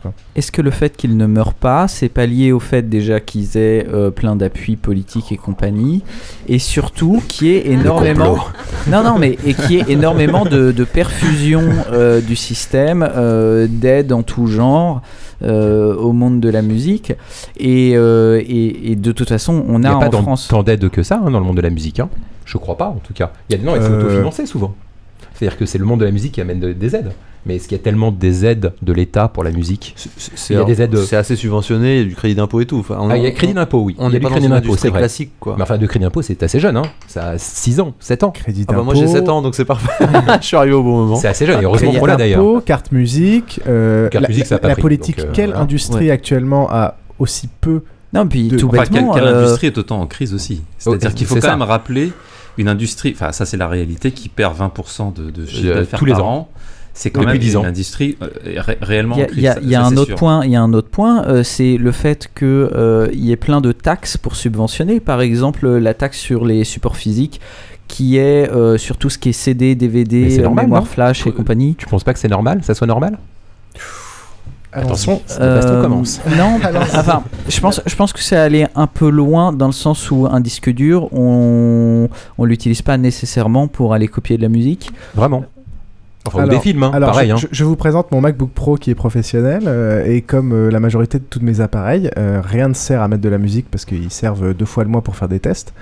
Et il, est un fait que l'État a mis en place un système de récupération de la taxe copie privée pour les entreprises qui est absolument inutilisable. Donc, Alors, moi, je, moi, je pense que c'est. Moi, je, me, je dis heureusement qu'il y a ça. Sincèrement, d'abord, la taxe, elle est. Je ne sais pas, elle est de combien la taxe? Quelqu'un a cette info? Ah, elle est extrêmement minime. Et peu importe la somme, c'est la justesse le problème. À partir du moment où on remet en compte la justesse et du, non mais en fait il y a un vrai problème philosophique. Et attention parce que moi je télécharge des films, hein, donc je suis en plus super mal placé pour le dire. Hein. donc je vraiment. Euh, Adopi vous écoute. Voilà, non c'est pas grave. tout le monde le fait maintenant parce que moi je pense que de toute façon à terme les films et la musique ça sera gratuit. On pourra pas aller contre cet état de fait que dans 10 ans tout sera gratuit et, et donc il faut trouver des nouveaux moyens de. Je ne les ai pas ces nouveaux moyens de financer. Mais encore puisqu'aujourd'hui euh, on est en période un petit peu intermédiaire. Euh, je trouve logique, parce que c'est quand même beaucoup d'hypocrisie, euh, souvenez-vous, euh, bon, tout le monde reprend cet exemple, et souvenez-vous de Wanadu, je crois, enfin Wanadu, non, c'était Orange à l'époque, je sais pas quoi, qui il y a 10 ans disait téléchargez toute la musique du monde gratuitement sur internet en, en, vous abonnant. Voilà, bah, c'est ça en fait. Le problème, il est là, c'est que aujourd'hui, dans, dans, je comprends même pas aujourd'hui pourquoi les gens achètent de la musique. Hein. Franchement, ça m'échappe. Non, mais alors, non, mais jamais acheté, j'ai jamais acheté un MP3 personnellement. Moi non plus, j'écoute énormément. Donc, je veux dire, il faut bien à un moment que l'argent, s'il n'y a pas l'argent en fait qui rentre non, mais je, je, suis bien d'accord pour, pour le coup de l'argent. Il faudrait passer au financement participatif tout de suite. Hein, c'est ce que je fais aussi. Ce qui, me dérange, non, mais comme ça, ce qui me dérange, c'est l'idée de dire quand les gens achètent des supports, c'est obligatoirement pour mettre de la musique. Donc tous les gens, il y a eu, il y a eu le problème avec. c'est vrai que c'est quand même les gens. Ah oui, c'est pour faire quoi? Sinon, il y a que il y a que les informaticiens qui en ont besoin pour mettre des CD, DVD. absolu, il faut, faut être réaliste. Faut à un moment, faut arrêter Je doute qu'il y ait des gens qui mettent encore des, de la musique sur des CD, DVD, euh, et les clés USB servent plus à ça. Il y a deux ans, oui. Aujourd'hui, non. Le monde change tellement vite qu'aujourd'hui, bien sûr, personne met la musique sur ses disques durs. Il y a tout sur Deezer, il y a tout sur son. Enfin bon. mais, mais c'est surtout les films. Donc c'est une façon et demain, c'est encore moins les films. C'est une façon hypocrite de prélever une taxe en, pseudo validant le principe que tout le monde pirate et, que c'est normal tout en n'acceptant pas un système officiel euh, de licence globale, etc. C'est là les fameuses licences globales. Même si je suis pas pour la licence globale, parce que c'est compliqué la licence globale. Je suis tout à fait d'accord, mais incroyable. Mais Spotify, c'est pas de la licence globale En quelque sorte. Mais c'est hyper compliqué aussi de prélever une taxe sur tout le monde et ensuite de la répartir. Je veux dire, c'est à peu près la même chose, quoi. À part qu'il y en a une qui est, faite de façon totalement euh, hypocrite, alors que l'autre la serait beaucoup moins. Même si je suis encore une fois pas pour la, licence globale. C'est une sorte de licence globale euh, déguisée pour moi, la, taxe sur la copie privée et tout ce qui va avec. Non, mais je, c'est Krillin, c'est ça? Ouais. Je pense que. Oui, j'ai un pote, c'est son pseudo en World of Warcraft. On s'en fout. euh, euh... Pour ceux qui connaissent ça, World of Warcraft, c'est un porg. C'est flippant, non? Non, non. je te le présenterai. Euh, non, non, mais je, pense que ton analyse est, pas. Euh, est pas complètement à côté de la plaque euh, dans le sens où effectivement, mais il, faut, il faut, comprendre que dans, dans, tout ce débat de la crise du disque, les, les, les le, le, monde politique, moi j'ai eu l'occasion de les côtoyer parce qu'on est arrivé, mais compagnie machin, oh, c'est novateur. Hein. Enfin bon. Et j'ai eu l'occasion de les côtoyer. C'est des gens qui n'ont aucune idée mm. du sujet. Ils sortent de l'ENA, euh, on leur a appris à prendre un sujet, à le digérer et à, sortir, sortir quelque chose. Là ils se disent c'est qui les interlocuteurs? Bon, bah en France, c'est ce que je disais tout à l'heure, hein, il n'y a pas d'indé ou quasiment pas. Les interlocuteurs, c'est Pascal Nègre. Il y a un moment, il n'y a, pas, y a, pas, a pas 10 sujets, quoi. Donc, effectivement, euh, bah, ils consultent, ils vont voir les 3-4 patrons de maisons de disques. Euh, ils écoutent vaguement des indés, euh, mais bon, avec leur chiffre d'affaires, ils passent pas grand chose. Et puis, globalement, ils travaillent avec les majors et tout. Et effectivement, le fait est, mais je pense pas que ce soit un espèce de grand complot, c'est le, fait est que à, la fin, c'est quand même les patrons de maisons de disques qui proposent leurs solutions, qui sont les seules personnes audibles quasiment, mm. et, donc qui sont les seules personnes entendues. en Angleterre, il y a, je suis pas sûr que les décisions soient très différentes d'ailleurs, hein, qui, politiquement là-bas. En Angleterre, il y, a quand même un gros tissu d'indés qui sont des gens puissants et importants, et je pense que ces gens-là sont entendus. Alors oui, effectivement, en France, globalement, les décisions politiques qui ont été prises ont été dans la, voilà, la préservation, si ça se dit, euh, des intérêts des maisons de disques. C'est incontestable. Après, euh, Ce après. Euh, parce que bah, regrettable oui et non, c'est-à-dire, enfin bon. mais je trouve que les producteurs indépendants ont beaucoup plus, je trouve, pour le public, pour sensibiliser le public, ont beaucoup plus de poids quand on dit, moi, Yvan Tayeb, lorsque je produis un disque, je mets mes sous à moi dans le disque ça a beaucoup plus de poids qu'un Pascal Nègre qu'on voit finalement comme une espèce de patron de grande entreprise, comme n'importe quel patron, et qui finalement légitime le téléchargement en disant oh, Pascal Nègre, il est suffisamment riche comme ça, on s'en fout. Quoi. Ouais, mais je trouve que euh, d'interroger des patrons de la label indépendant serait nettement plus euh, juste pour l'industrie du disque, notamment pour sensibiliser les gens. C'est vrai, parce que finalement, la musique, c'est des choses, c'est l'artiste et donc des choses humaines. Et il faut rendre la chose humaine en fait. Et c'est vrai que quand on interroge comme ça, donc, je, je, répète ce que tu dis, mais c'est ça. Euh, T'intéresses quelqu'un d'un grand groupe, tout de suite, y a les gens voient ça avec de la distance en fait. le fait que vous soyez tous représentés par cette personne, euh, pour moi, dessert euh, beaucoup l'industrie en fait. Déjà, je ne sais pas si vous vous sentez représenté dans les médias et d'un point de vue politique par ces personnes-là. Euh, chacun aura sa réponse, mais je pense que ça dessert beaucoup le propos, surtout quand on est sur, voilà, sur l'internaute qui qu'on doit plutôt convaincre et pas forcer de soutenir, de s'investir, de respecter, et pas du tout de manière contraignante. Euh, le fait de mettre un Pascal Nègre euh, qui représente ce qu'il représente et qui parle de la façon dont il parle est totalement contre-productive. Moi, je crois que la grosse erreur, c'est d'avoir gardé Pascal Nègre comme base. la, la, base de la crise du 10, c'est quand même que l'offre illégale était meilleure que l'offre légale. Exactement. C'est-à-dire qu'on avait quand même des, MP3 encodés à 256 ou 320 quand on nous vendait des MP3 encodés à 128 avec une qualité pourrie, quoi. Euh, et avec des DRM en plus à une époque. Et je crois que Pascal Nègre, il date de cette époque, en fait, quoi. Il date de cette époque de DRM. Et aujourd'hui, je, je trouve qu'il manque de crédibilité et que l'industrie du disque aurait tout à gagner à mettre des producteurs indépendants qui galèrent dans leur label, etc., pour sensibiliser les gens euh, à, l'achat de, de, disques ou de MP3. Bah, il n'y en a plus.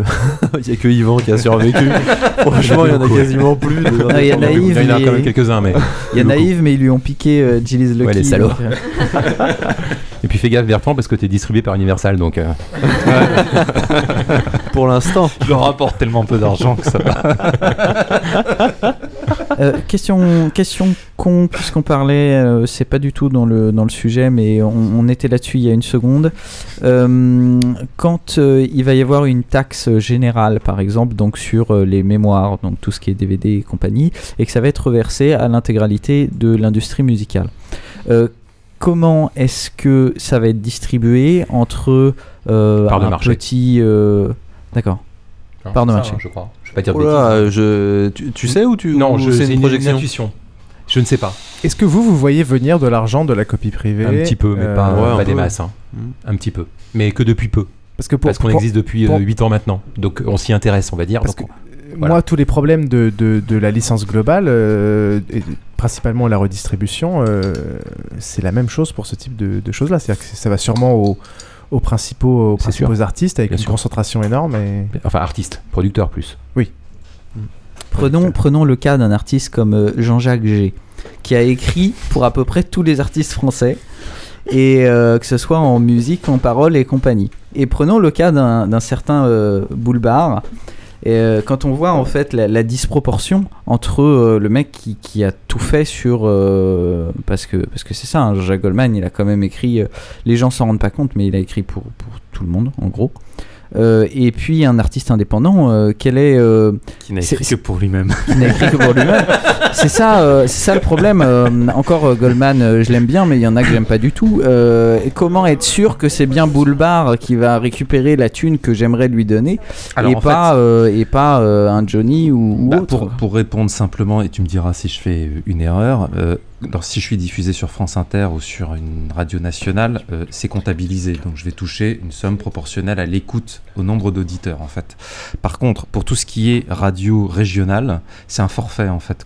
C'est un forfait, les radios régionales payent et l'ensemble de ce forfait est reversé à la SACEM. On ne va non pas comptabiliser euh, le nombre de passages que j'ai eu réellement sur les radios régionales. Par exemple, sur le dernier 10, j'étais en, en, playlist sur plus, plus d'une centaine de radios régionales.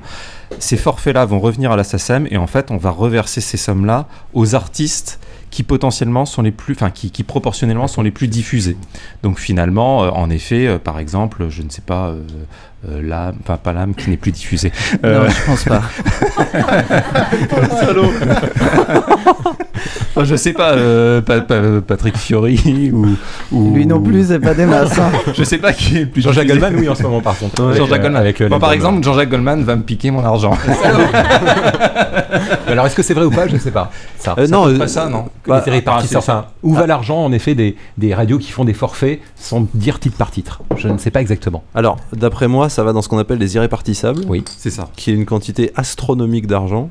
Euh, que... Ça, c'est les droits d'auteur, pardon, c'est juste les droits d'auteur, on parle que des droits d'auteur. Non, mais euh, je, je, je, crois que sur les, sur les sociétés de répartition, euh, SPPF, machin, ça, il y a aussi une grosse, grosse quantité d'irrépartissables oui, qui sont un peu perdus. Et là, effectivement, comme ils ne savent pas à qui les donner, Bon, ils les donnent au gros.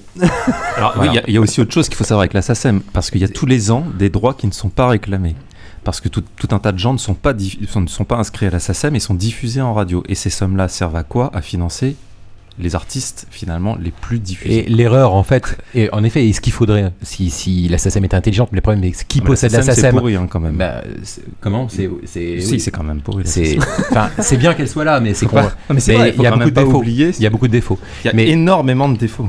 Énormément. Tu es radical, Bertrand. Mais non, mais non, mais il faut, faut, faut, faut sur la. Ton, ton diffuseur a appelé, il veut plus diffuser. Non, mais en fait, là où l'erreur de la SACEM, euh, la, la, vraie erreur de la SACEM, c'est plutôt que redistribuer au gros, qui finalement, en théorie, puisqu'ils sont gros, ils gagnent déjà bien leur vie de par leur fait, leur passage naturel à eux. Ils devraient redistribuer aux gens de talent. fait qu'ils ont un enfin, bac à la découverte. Enfin, un bac, exactement. Euh, non, voilà. dit, le... C'est là l'erreur. La vraie erreur, elle, elle, est là. Ouais. Elle est là l'erreur. C'est exactement ça. Le problème, c'est qui possède la SACEM, puisque c'est c'est la SACEM, ça appartient aux auteurs, euh, aux auteurs, compositeurs, éditeurs. Ben, c'est les gros. Donc c'est eux qu'on la voit au chapitre, c'est eux qui sont conseil d'administration en disant ah bah non, euh, je préférais que l'argent vienne chez moi. C'est voilà, c'est compliqué. Exactement.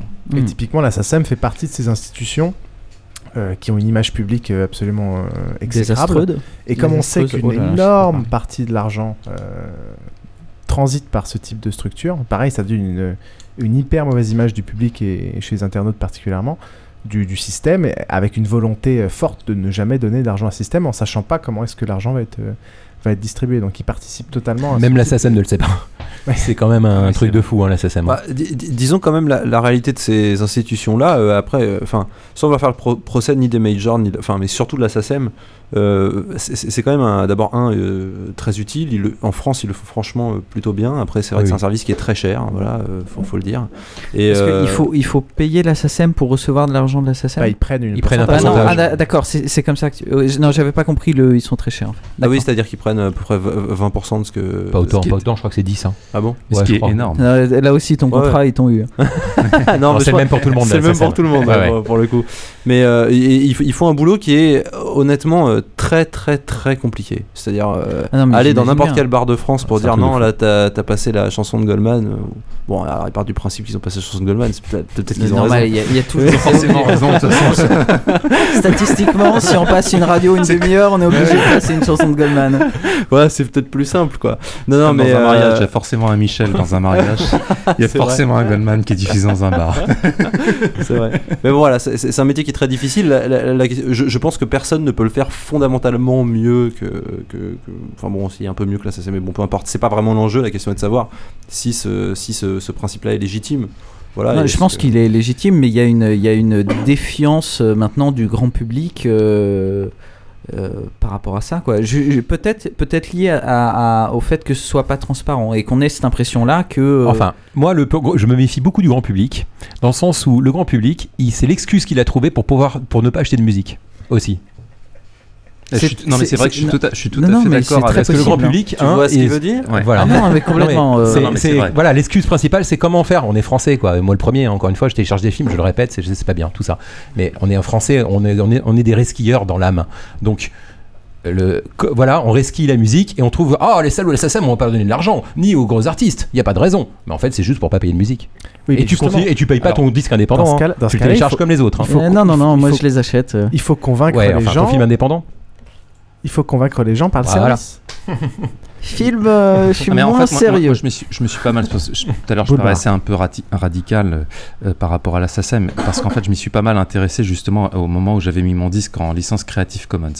Euh, et, la, la, SACEM, quand on s'y intéresse, quand on cherche sur Google, etc., bon, déjà, au-delà des scandales qu'il y a pu y avoir pendant la guerre, de la spoliation d'artistes juifs, etc., qui sont scandaleux et qui, voilà, enfin, qui, qui, Premier point Godwin de la soirée. au-delà de ça, il y a en effet une, une gestion qui est extrêmement opaque, avec un patrimoine immobilier, etc. On ne sait pas trop où va l'argent. Par contre, une fois qu'on est artiste et qu'on est signé et qu'on est SACEM, on est content de recevoir son chèque en fait. Et tout ça fait oublier la gestion opaque, parce que finalement, une fois qu'on reçoit son chèque, on se dit oh, je vais peut-être pas m'embêter à trop contester finalement c'est voilà. Et, et, et euh, en effet ils le font très bien leur, leur métier je pense. Après ce serait un peu mieux s'il y avait euh, euh, c'était un peu plus clair au niveau de la gestion quoi. C'est-à-dire que je pense qu'il y a quand même beaucoup d'opacité. Par contre je suis d'accord avec Yvan sur le fait que les internautes cherchent beaucoup d'excuses pour toujours télécharger gratuitement et illégalement. On se, cherche tous, on, se cherche tous une bonne conscience en fait quoi, moi, je suis pas je, je, suis pas représentatif hein. Euh, de toute façon. Mais j'ai quand même l'impression qu'il y a beaucoup de gens autour de moi euh, qui tout le monde télécharge gratos, c'est clair. Par contre, euh, je fais partie de, ces gens et j'en connais beaucoup qui, par contre, après vont acheter les albums qui leur ont plu ou pour le reste, ce qu'ils achètent pas, de toute façon, ils ont arrêté de l'écouter donc ça revient au même. Après, je dis pas que j'ai pas des MP3 qui restent sur mes disques durs depuis très longtemps, mais de toute façon, je les écoute pas. Et, et donc, j'essaye quand même d'acheter les CD. Je suis pas certain qu'il y en ait beaucoup. Tu as, et c'est très bien de faire ça. C'est la grande question. C'est vraiment la question que, que, je me pose parce que euh, de toute façon, de par euh, mon métier et le groupe social dans lequel je suis, je suis plus représentatif. Donc, euh, j'ai aucune idée de mm. à quel point c'est encore le cas. On reviendra sur le piratage un peu plus tard. On va vite switcher sur le crowdfunding pour ah profiter de la présence de Michael. Qui part dans une minute. Merde. Euh, donc on, voit beaucoup l'émergence du crowdfunding, dans, crowdsourcing et du crowdfunding dans, beaucoup de domaines. Euh, voilà, pourquoi est-ce que tu penses, toi, Michael, qu'il y, a eu cette émergence? Pourquoi est-ce que tu as créé ce projet euh, My Major Company? Quand est-ce que tu l'as créé? Dans quel but? Un petit résumé de ça. Toutes les questions en, une minute. non, on a créé My Major Company en, fin 2007. On était des, producteurs et éditeurs indépendants. Et puis on, se disait, ça, ça fait chier d'aller essayer de convaincre des maisons de disques, ce qu'on fait c'est bien, voilà, et puis on va trouver on va trouver des moyens de le faire sans, passer par eux, quoi, en gros. Et, euh, puis essentiellement, euh, il y avait enfin, y avait une vraie grosse crise de, du financement de la création et, et euh, du financement de la production, parce que c'était le début de la crise du disque. Euh, pour, donner des chiffres rapides, je crois que en 2007, quand on s'est créé, c'était moins 50% de signatures de nouveaux artistes en maison de disque. C'était vraiment, pour nous, indépendants, c'était une catastrophe. Et globalement, la crise du disque a, flingué tous les indépendants. Hein. C'est les premières victimes. Euh, donc voilà, et, donc on s'est dit, putain, euh, on, a, pour être parfaitement transparent, pompé un modèle qui était allemand qui s'appelait Sellebend donc vendre un groupe qui était le premier à proposer aux internautes de participer au financement d'un projet, de gagner de l'argent dessus. Euh, et donc nous on s'est dit voilà c'est une idée géniale, nous on est éditeur des artistes, à la base on, faisait ça juste pour être éditeur des artistes et pour financer la production euh, euh, par ailleurs. Et puis finalement voilà ça a cartonné. le premier artiste qui a émergé par ce système-là, c'est Grégoire, qui a été le plus gros vendeur de, de Alors, en 2009. du deuxième. Le deuxième artiste? Thierry De Cara. C'était pas une fille, c'était pas non, vous, Jonathan. Agony ou je sais ah, pas si, c'était la troisième ou la quatrième, ouais, je sais plus. Ouais, On t'as pas beaucoup parlé de elle. Oh bah y a pas qu'elle, hein. Euh. Ah non, non, mais on a. On a euh, bah, elle, je l'avais vue dans le journal et j'avais fait Hein? Qu'est-ce que c'est ce truc? On, a, on, a, ah, Il y a à peu près 56 artistes qui ont atteint euh, leur jauge pour être produits. c'est combien le. C'était 70 000, après c'était 100 000. Ah oui, quand même. Ah ouais, ouais. Euh, et, voilà, euh, et, ce truc-là a super bien fonctionné du point de vue du crowdfunding. Et globalement, euh, le constat qu'on a fait, pour, faire un parcours rapide, hein, le constat qu'on a fait, alors sur les 56, il y en a quoi 25 hein, qui sont sortis à peu près. Et pourquoi Qu'est-ce qui fait que euh, qu'est-ce qui fait que quelqu'un qui a eu la jauge à la fin ça sort pas? C'est parce que non non ça va. C'est juste que ça va sortir. D'accord. juste que ça va sortir. On a sorti 25 disques en 5 ans, ce qui est ce qui est, ce qui est pas enfin, surtout on a sorti, peu les deux premières années parce qu'il fallait qu'on structure. Mm. Bon, peu importe. Euh, et euh, le bilan de tout ça, c'est qu'aujourd'hui on s'est rendu compte que cette offre a cartonné du point de vue du crowdfunding. Elle, elle était super intéressante et et, et puis on a compris que les gens et pour moi c'est un, élément clé du financement de la musique et, des modèles d'avenir. On a compris que les gens, à défaut d'acheter des, disques, euh, euh, achetaient ça, c'est-à-dire euh, soutenir un artiste et participer. voilà, enfin cet attachement-là à l'artiste, ils sont prêts à le payer cher. Hmm. Et, et le défaut de notre modèle qu'on avait avant, c'était c'était qu'en fait, il, est, il, devenait inadapté au marché du disque parce que même avec 100 000 euros, sur un artiste qui n'a pas vocation à devenir un artiste mainstream, globalement, euh, nous, euh, euh, notre plus-value est quasiment nulle. Hmm. C'est-à-dire qu'on peut dépenser 50 000 euros sur un album, faire un clip à 20 000 euros, payer de la promo, payer du marketing. S'il n'a pas une vocation à être mainstream, c'est 100 000 euros jetés à la poubelle quasiment. quoi. Hmm. Et donc on sort, le, on sort l'artiste, mais il vend 510, quoi. Et puis il n'y a rien à faire. on peut, voilà, donc il y a beaucoup d'artistes qui étaient dans, dans ce cas-là. Et puis on s'est dit, en fait, l'offre qu'il faut à ces mecs-là, c'est qu'ils le fassent en, en DIY quoi. Enfin mais c'est proche de ce que tu faisais au, début quoi. Et de dire euh, bah en fait euh, voilà euh, plutôt que de gagner 5% des ventes d'un album qui se vend pas et qui a coûté 100 000 euros je vais gagner 100% d'un album qui se vend à peu près autant. Mais 100% de ça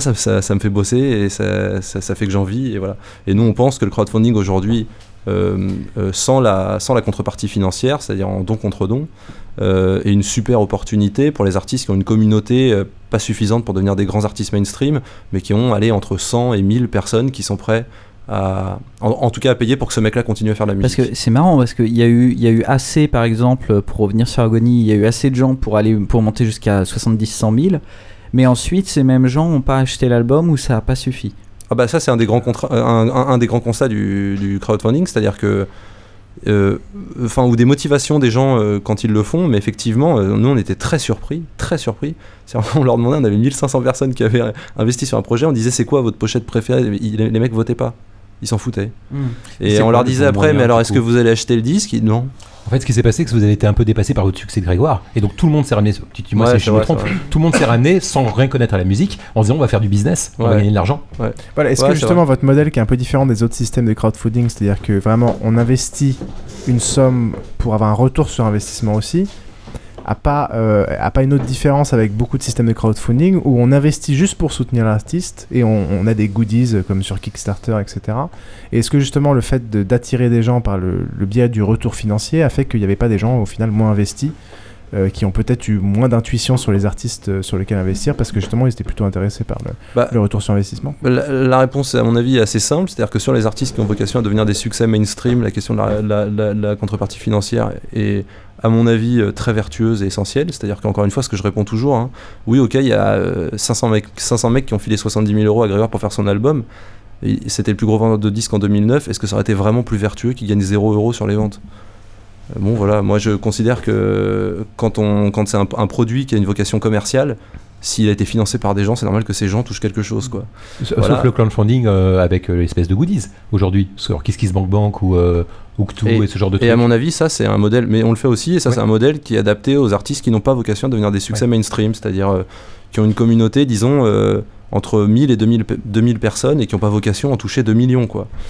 Euh, donc ça, fonctionne un peu par strat, ce que je disais tout à l'heure, en Angleterre il y a les indépendants qui font le travail de terrain et quand, il faut que ça passe à 2 millions de personnes, on a besoin d'une major qui investit de la pub, bah, à l'échelle de tout en bas, je pense que le financement participatif est génial pour les artistes qui ont vocation à toucher 500 ou 1000 personnes, en tout cas là tout de suite, et de se construire artistiquement, euh, et de construire une communauté, et de le faire en totale indépendance, parce que euh, quand on touche 100% euh, de, de, 1000 ventes, bah, on, peut vivre de, ça et continuer à le faire, quoi. Et c'est quand, même fondamental. D'accord, donc au final vous êtes très lucide sur l'aspect... voilà, s'il n'y a pas un objectif très mainstream, autant My Major Company n'a pas une valeur ajoutée particulière et autoproduisez votre, votre disque. Enfin, c'est pas une volonté interne. On a souvent l'impression, il y a eu pas mal de critiques euh, d'auditeurs, que voilà, euh, vous produisez des choses euh, assez mainstream. Et au final, tu es vachement lucide sur le sujet. C'est plutôt, tu conseilles plutôt à ceux qui sont plus de niche de s'orienter vers l'autoproduction et vous votre oui mais sur ma major compagnie quand même. Non non mais c'est vrai parce que ça marche super bien. On a des artistes euh, par exemple là il y a un artiste qu'on avait produit on avait produit son premier album ça n'a pas marché que moi je trouve euh, brillant. Enfin je, trouve ça super bien. Tu peux faire sa pub Thomas Prado il s'appelle Bon après euh, c'est variette donc c'est un mauvais exemple que je prends. En plus moi j'écoute pas vraiment pas du tout de variette française mais en tout cas c'est un, artiste de variette française que j'aime beaucoup. Et euh, je l'ai convaincu de se mettre en, en mode don contre don sur My Major Company. Il va lever ses, euh, je crois c'est 12 000 euros pour un EP mais avec 12 000 euros pour un EP il, il va gagner beaucoup beaucoup plus d'argent e que, ce qu'il a gagné sur tout l'album qui a coûté 70 000 donc un EP c'est un extended play qui est une sorte de mini album c'est ça? C'est ça c'est ça. Je commence à m'y connaître pas mal. Boulbar avait une, question. Euh, euh, le, don moyen sur Manager Compagnie et surtout sur ces artistes un peu, euh, disons, plus indés, quoi. C'est combien à peu près ah, Je pourrais pas aujourd'hui, c'est trop récent et puis j'ai pas les stats. C'est 80 euros sur Manager Compagnie depuis le début. quand même, d'accord. Mais sur ces artistes-là, je pourrais pas te dire. C'est fou. Parce que même 80 euros en moyenne, c'est. On veut pas mettre 10 euros pour un CD, mais on fout 80 euros. C'est ça, qui est, ça qui est assez fou. parce que, Parce que tu disais sur. Euh, on, on, regarde pas la pochette de disque, mais quand on a mis 80 euros, normalement, on, je sais pas, on s'intéresse. C'est ça qui est assez. Je trouve que c'est très curieux. mais c'est un emballement de mode aussi. T'es arrivé aussi au bon moment. C'est-à-dire que t'as sorti un truc euh, incroyable. Euh, My Major, c'est un, un, système génial sur le papier en tout cas. Euh, voilà. Euh, et tu as eu un énorme succès avec mm. Grégoire. Et donc après les gens, bah, tous les médias en ont tellement parlé, presque plus que mm. Grégoire. Euh, à chaque fois, ils parlaient plus de My Major Company que de, que de Grégoire. Mm. Donc tout le monde y est allé, vous avez un nombre de fréquentations incroyable. Et ce qui a fait que les gens ils se sont dit, allez, on fait comme tout le monde, on joue, on joue à la loterie en quelque sorte. Ouais, mais oui, c'est ça, mais c'était quand même relativement bon enfant. C'est-à-dire que les gens le faisaient en disant Oh, ça me fait plaisir, euh, lui j'ai envie qu'il sorte son disque, et puis si ça m'apporte de l'argent, bah, tant mieux. C'était musical, donc c'est voilà. évidemment. Et, et ils revenaient pas. Oui, après, ils s'en foutaient. Ils étaient juste contents comme on fait une bonne action, comme on file 10 euros à un gars dans la rue, quoi, euh, qui fait de la musique. Voilà, ils, étaient contents de faire ça, et, et, ce principe-là, qui à mon avis est pas du tout. Euh, enfin les musiciens, l'histoire de la musique, euh, euh, avant qu'il y ait l'industrie du disque, c'était ça. Hein. C'était des musiciens qui jouaient et puis les gens donnaient leur bon vouloir. quoi. Et, euh, et, moi je trouve pas ça du tout malsain, je trouve pas ça rabaissant. Et je pense surtout que c'est une vraie opportunité de, voilà, pour, pour, les artistes qui n'ont pas vocation à devenir des Grégoire ou des machins, de gagner de l'argent et de faire leur métier. Quoi. Mmh. On va revenir après à justement qu'est-ce que c'est pour les artistes de tout d'un coup toucher de manière comment dire que c'est pas, une sorte d'aumône mais de, de leur de leur de leurs auditeurs, mais je vais revenir sur My Major Company. Qu'est-ce que tu réponds à la critique de euh, voilà, My Major Company, c'est une sorte de label euh, qui au final fait prendre le risque euh, financier à, ses participants ce serait une critique, c'est le, fondement de notre business model, évidemment, oui, c'est vrai. Ouais, sauf quand apparemment il y a certains artistes qui sont produits en interne, vous avez plusieurs modes de fonctionnement, avec certains artistes qui sont produits en interne sans faire participer il y a des projets sans faire participer les gens. Donc au final, avec des projets qui sont plus ou moins sûrs de marché, qui euh, qui sont pas financés par les euh, auditeurs, et d'autres projets qui sont pas sûrs, et là on va faire participer les auditeurs. C'est une critique courante du crowdfunding, à savoir euh, bah, faire encaisser les risques. Bah, c'est plutôt notre critique à nous, parce que vraiment on est, on, est, on est les seuls à fonctionner comme ça dans le monde du crowdfunding. Mais effectivement, oui, nous, le principe c'est de Enfin, encore une fois, c'est effectivement de faire porter le risque aux internautes, et c'est à mon avis ce qui est vertueux. Euh, voilà, du moment qu'ils gagnent à la fin, si jamais. Non, non, pas du tout. Euh, pas du tout. C'est ce qui est vertueux dans notre modèle. C'est-à-dire qu'encore une fois, euh, Grégoire, pour être parfaitement honnête, on m'aurait dit il faut que tu claques 70 000 euros pour faire l'album, je l'aurais pas fait. Mm. Voilà. Mais justement, la différence avec d'autres projets de crowdfunding, c'est vous faites une présélection avant, alors aujourd'hui, les projets sur lesquels on propose du retour financier, on a arrêté de faire la partie ouverte où tout le monde peut s'inscrire. Et où celui, il y, a un moment où moi j'ai eu euh, ce fantasme-là. Euh, euh, j'appelle ça fantasme, bon, je sais pas, parce que peut-être que ça aurait marché avec d'autres personnes et dans d'autres conditions, mais il y a un moment où je me suis dit, ok, le crowdfunding ça cartonne, c'est-à-dire que les gens adorent cette offre-là, si je, dis maintenant c'est 100 000 euros qu'il faut atteindre et le maximum de mise par internaute c'est 1000 euros, ça veut dire qu'il faut au moins, euh, allez on va dire, euh, évidemment il faut au moins 100 personnes, mais personne, tout le monde ne met pas 1000 euros, il faut au moins convaincre 1000 ou 1500 personnes d'y arriver. Euh, et qu'on a du talent. Et je me suis dit, est-ce que ce système-là est capable de promouvoir uniquement des artistes de qualité qui ont une vocation mainstream? Et donc c'est ce qu'on a mis en place pendant une période, et c'est ce qui a fait le carton de My Major Company d'un point de vue crowdfunding, dans le sens où on a eu 40 artistes qui ont atteint 100 000 euros à peu près. Euh, en, un an et demi, deux ans. Et le fait est qu'on a constaté que ça ne mettait pas euh, forcément des, des, artistes qui ont une vocation mainstream euh, sur le devant de la scène. Alors ça a vraiment permis de faire émerger des artistes qui étaient de super qualité, qui peut-être dans deux ans, trois ans, quatre ans, peut-être même tout de suite aurait eu des, des, opportunités en major. En l'occurrence, à l'époque, ils étaient chez eux, ils faisaient de la musique et ils sont inscrits et ça cartonnait. Et il y a plein d'artistes qui n'avaient pas du tout une vocation mainstream. Et on se rendait bien compte que pour les internautes et pour les artistes eux-mêmes, ça devenait déceptif. Parce que voilà, quand on atteint 100 000 euros, c'est quand même énorme, quoi. Euh, pour le Pékin moyen, c'est énorme. Euh, pour nous, dans le disque, on sait que 100 000 euros, c'est vraiment le minimum pour, euh, disons, lancer un artiste. Et, puis globalement, bah, il y a des artistes, même avec 100 000 euros, ils vendent 400 albums, ils n'ont pas vocation à faire plus. quoi. Donc on a arrêté ça et maintenant, effectivement, on fait du retour financier, on ne propose de retour, de retour financier que sur des projets dont on pense qu'ils ont une vocation mainstream et où nous, en tant que label, on a une vraie plus-value. Parce que nous, alors voilà, on est, c'est vrai qu'on est un peu bâtard, on est, on est un label français dans le sens où où euh, on est entre Yvan et la major. C'est-à-dire que c'est vrai qu'on a des moyens de major.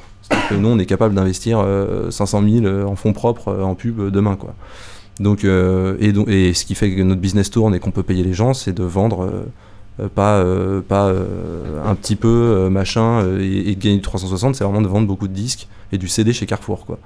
Donc, voilà. D'accord, donc la différence avec une autre plateforme de crowdfunding où ils prennent de la marge sur ce que va verser les gens, c'est vous, le but étant de. Non, non, on fait ça aussi. D'après de vendre des albums, était de, au lieu d'avoir un système déceptif et que tout le monde donne euh, pour n'importe quel artiste, euh, décréter que. Enfin, pas décréter, se rendre compte que c'était illusoire même pour l'artiste et se focaliser que sur certaines. Euh, enfin, présélectionner les personnes et ensuite les présenter. Non, non, aujourd'hui, la plateforme, elle est ouverte sur un modèle don contre don qui est le modèle classique. C'est-à-dire que n'importe quel artiste peut s'inscrire et dire à sa communauté financez-moi 6000 euros pour mon EP et il n'y a, a, pas de contrepartie financière. En plus de ça, alors je, sais que pour les gens c'est pas très visible. il y a l'ancien système. Ah, ouais, il y a plus que l'ancien système, c'est-à-dire qu'on fait même, on bosse même avec d'autres professionnels qui sont des mecs qui, qui, ont vocation à faire des trucs euh, mainstream, euh, machin, sur lesquels on propose de devenir coproducteur. C'est là où les gens ont, plus de mal à, à comprendre. Ils ont peut-être pas vu le glissement. Euh, ouais. et ça, enfin globalement ça marche. Hein. Dans la manière. oui, oui. Mm. moi, moi j'ai une question que plein de personnes m'ont posée pour toi. C'est une question qui tient en quatre mots.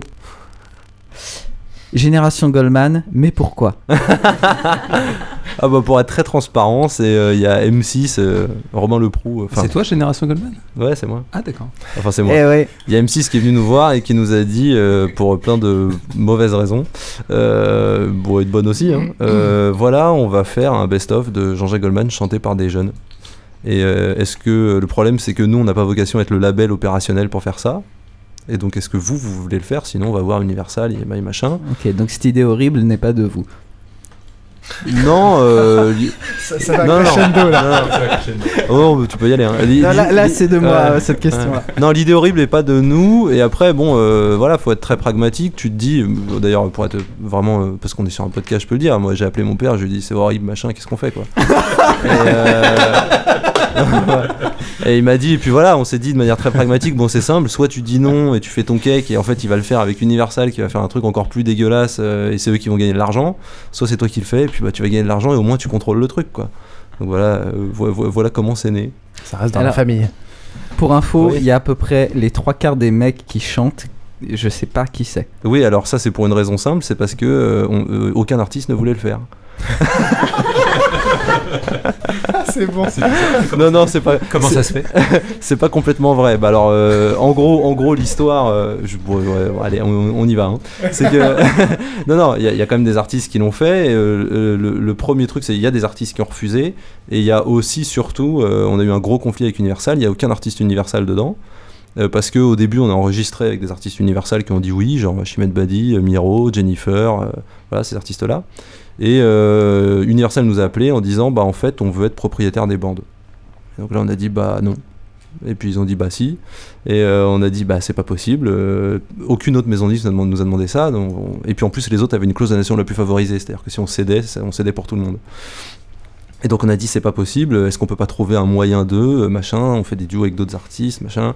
Et puis voilà, pour être je pense, euh, euh, pour finir le truc, c'était une période où euh, Pascal Nègre s'était fait attaquer sur envoyé spécial. On lui montrait Irma, ça l'a beaucoup énervé.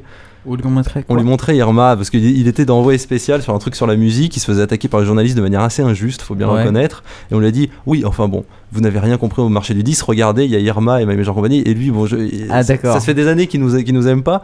Et là, il s'est dit je, n'en peux plus d'eux, quoi. et donc voilà, finalement, un jour, on a reçu, après avoir enregistré tout le monde, on a reçu un mail du business affaires de Universal qui a dit finalement, nous ne voulons plus mettre un seul artiste sur votre compilation et de toute façon, nous ne croyons pas au, projet. Voilà. Et ça a cartonné. Et on... Ah oui, puis on a. ça a cartonné, ça a cartonné, mais ça a cartonné au-delà de ce qu'on imaginait. c'est vraiment. Hmm. Euh, c'est quand même moche que euh, le meilleur de, de, toute la compile soit Matt Pokora. Quoi.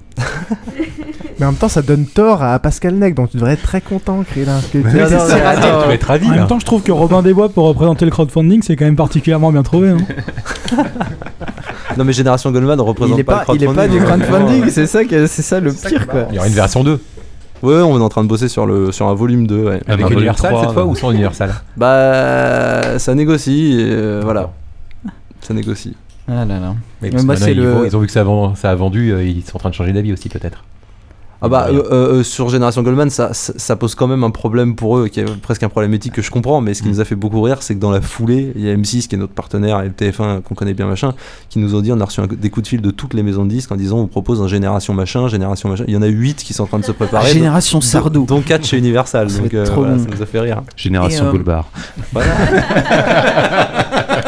Il y, y, a un truc que tu m'as dit justement par rapport à ça qui m'a étonné, c'est M6 dit on va faire Génération Goldman. Euh, oui, on n'a pas le choix. Et, je veux dire, euh, même, euh, même ton père, il n'a pas, il a pas des droits là-dessus. Enfin, ah, si, c'est lui qui gagne de l'argent, mais il peut pas s'y opposer. D'accord. Hmm. Et c'est fou ça. Bah, il peut pas s'y opposer tant que ça remet pas en. Enfin, peut-être parler de oui, tant que l'œuvre n'est pas déformée. Le droit moral. Euh, tant que. Elle est déformée quand même. bah non, tu vois, juridiquement, elle l'est pas. Moi, je voudrais parler des Ouya Ouya et de, euh, de Matt Pokora. je trouve qu'elle est déformée. Hein. non, non, bah ouais, là, euh, typiquement, juridiquement, c'est jamais déformé. Enfin, la, la, justice considère quand ça suit la mélodie, si je me trompe pas, il faut que ça suive la mélodie de voix telle quelle, que ça change pas de tessiture, pas enfin de ouais tessiture de ah oui, ah, règles si, pas tessiture mais de de de mélodie quoi. Ouais, de mélodie en gros. Ça change pas de mélodie et de structure, voilà pardon. Et de structure de chanson, euh, toi tu peux reprendre un truc et le mettre dans le, reprendre Jean Goldman, le mettre dans le commerce sans problème. Mm. Parce que déjà, euh, lors d'un de ses concerts, euh, Jean-Jacques Goldman s'était bien moqué de, alors faudrait que j'appelle ma copine, j'ai pas les détails, mais euh, il y avait une reprise d'un de, ses titres qu'il avait pas du tout aimé, et il avait refait euh, la reprise de, de ce titre-là dans tous les genres possibles, donc euh, en reggae, en machin, en truc. Et déjà, moi, ça m'étonnait du fait que. Alors, je, je, vais juste mettre un bémol, mais bon, c'est normal. Il avait adoré cette. Ah merde Et, vous n'imaginez pas ce qu'il aime. ah ouais, bah, je, sais que, les gens seraient très déçus, je vais m'arrêter là, mais. ah non, euh, je, croyais. Euh, bon, bah, C'était pas du tout ironique ces reprises. Je me suis engueulé avec lui d'ailleurs à cause de ça. Ah d'accord. Quand il faisait la version rap, c'était pour moi, c'était. J'avais quand même une envie de vomir, donc. Euh, voilà. ok, donc les rumeurs sont fausses. Merci beaucoup, Michael. Je crois que tu dois Merci. nous quitter. Bah, je vais pédaler vite, ouais. Tu vas pédaler vite. Merci beaucoup de t'être joint à nous. Merci à vous. Ciao. Ciao. De la vague Je vais vous raconter une histoire que vous n'avez jamais entendu. Je suis assis dans un café, j'attends le café Parce que sans lui je peux pas écrire ce texte. Et la combinaison café-club c'est super. J'aurais pas dû prendre ce sandwich saucisson. Le pain est trop dur et j'avais demandé des conchines Pas grave, je vois passer les gens Et c'est plus science-fiction que la guerre des étoiles. À côté de moi il y a un pigeon. Je me demande comment son corps tient sur ses petites pattes si fines Mais finalement je m'en fous. Tout est tellement dingue que je cherche même plus à comprendre. La génération des petites meufs Elles sont toutes si fines. Elles ont toutes des petites bottes et leur mec c'est un peu moi Car ils ont les mêmes fringues que moi. Genre des blousons Zara Parce que j'y passe mon temps à Zara de plastique Depuis la fin de Stupéflip.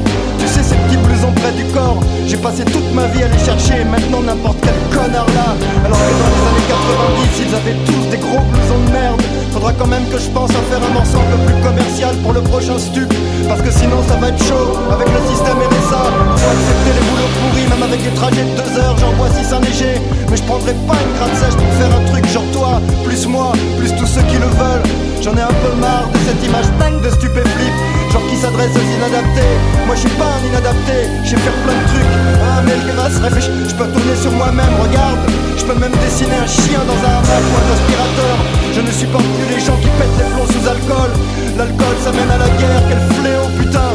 Rêve, mon fils, rêve, mais nous, mais nous, on m'a senti. Je suis toujours dans ce café, le coche, croise mon Tolbiac, avenue de choisir et le temps s'obscurcit. Dois avoir l'air un peu con avec mes miettes de sandwich sur mon manteau Zara. Manteau genre pas bonne qualité, genre cadence code noir avec un tissu mais beaucoup moins cher. Et russe, et je suis plutôt quelqu'un de positif, mais je suis juste lucide. Et la lucidité c'est dangereux, surtout en ce moment en France où il vaut mieux fermer sa gueule. Ce matin à la cellule appui artiste insertion, il m'avait convoqué à 9h du matin. Il y avait trois personnes pour nous juger, les artistes entre guillemets du 13e. Alors quand c'était mon tour, qu'on a fait. Et moi j'ai dit j'ai fait stupéflip. Et là y avait des gars qui connaissaient. Quoi King Ju au RMI Mais c'est pas croyable Ils étaient là pour juger si on avait droit à RMI. Alors j'ai ouvert ma gueule. J'ai dit que les artistes c'était important. Parce qu'on se creusait la tête pour faire réfléchir les gens qui travaillent honnêtement. Après faudrait définir ce que c'est un bon artiste ou pas. Putain j'ai pas envie de payer pour les autres nazes qui font du macramé ou de la poterie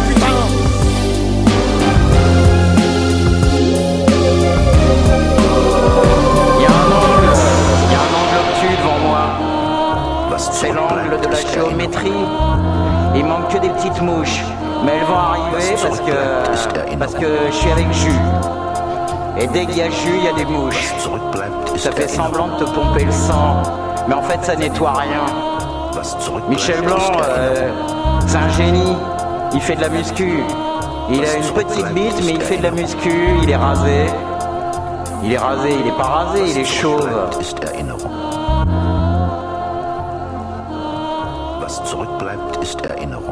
Donc après le départ de Michael, on va quand même euh, continuer un peu sur le crowdfunding rapidement en partant de l'expérience. moi de- je trouve ça cool qu'il nous... que son père il reprenne les tournées. Franchement, euh, Quel salaud. Putain, euh, depuis le temps que, que c'est une rumeur et tout, là, que ça se fasse pour de vrai.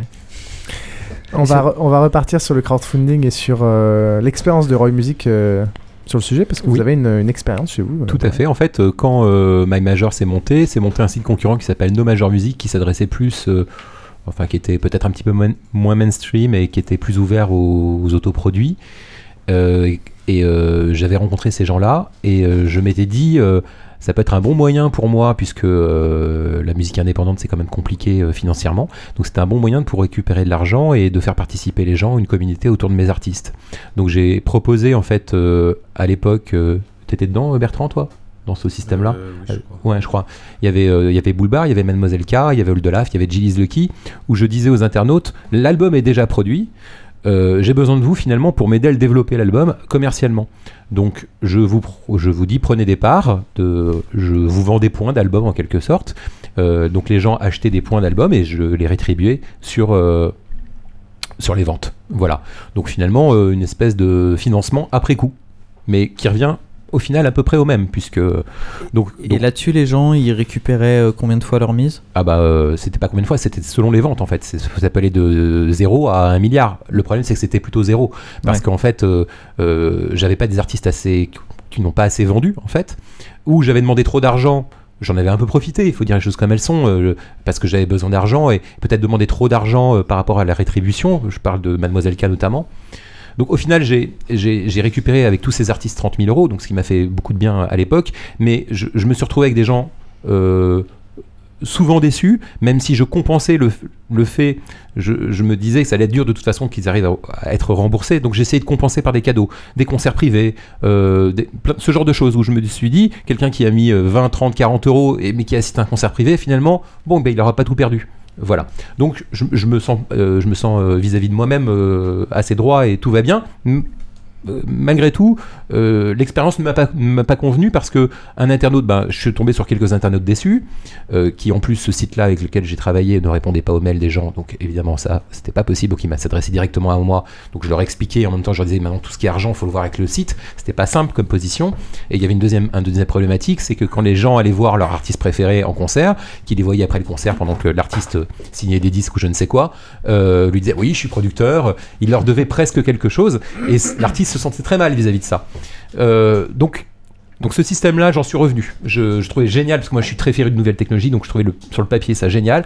Et après coup, j'en suis un petit revenu, un peu revenu. Est-ce qu'il fallait pas être clair justement au début et, et est-ce que c'est pas le piège d'aller dans un système où il y a un retour sur investissement? Complètement. Et plutôt de dire dès le début, vous êtes là pour soutenir un artiste ça va être très clair la façon dont le retour va être, à savoir vous allez recevoir des goodies. Mais c'est ce que je fais aujourd'hui. D'accord, donc il y a une transition. Changé, complètement. D'abord parce que ça n'existait pas. finalement, le, le système My Major existait avant le crowdfunding. En tout cas, en France. Je sais pas ailleurs, sans doute ailleurs ça existait, mais en France, on en a entendu parler. Le crowdfunding, ça marche finalement. on entend vraiment parler depuis quoi? Deux ans? Pas plus? Mais en même temps, c'est très étonnant de se dire que le système où il y aura quasiment aucun retour fonctionne mieux que celui où on dit vous aurez un retour sur investissement. il y avait que ce système avant, faut pas l'oublier. Hmm. Donc les gens allaient là où il y avait le seul moyen de. Et puis surtout, il y avait le succès de Grégoire pour prendre My Major. Donc, euh, donc ça ouvrait tous les fantasmes possibles. Donc, euh, et surtout qu'ils ont beaucoup. La, seule chose. Alors je sais pas si c'est eux qui ont communiqué, mais la communication qu'on voyait beaucoup, c'était oui, euh, il y a un mec, il a mis 7000 euros, il a touché je sais plus combien. trois fois plus, 000, doute. Combien Trois fois plus. un truc énorme. il avait payé une partie de sa maison grâce à ça. Et donc, et ça, c'est l'exemple qui était repris par tout le monde. Alors je sais pas si c'est de leur faute ou si c'est le fait que les médias aiment bien avoir euh, des, des, des trucs. Euh, Tête d'affiche, enfin qui brille. Voilà. donc, euh, donc évidemment, les gens ils se sont tous dit ah bah, bah ouais, ça génial. Exactement. Exactement. moi, ça, me surprend. c'est vrai que je parle fort parfois.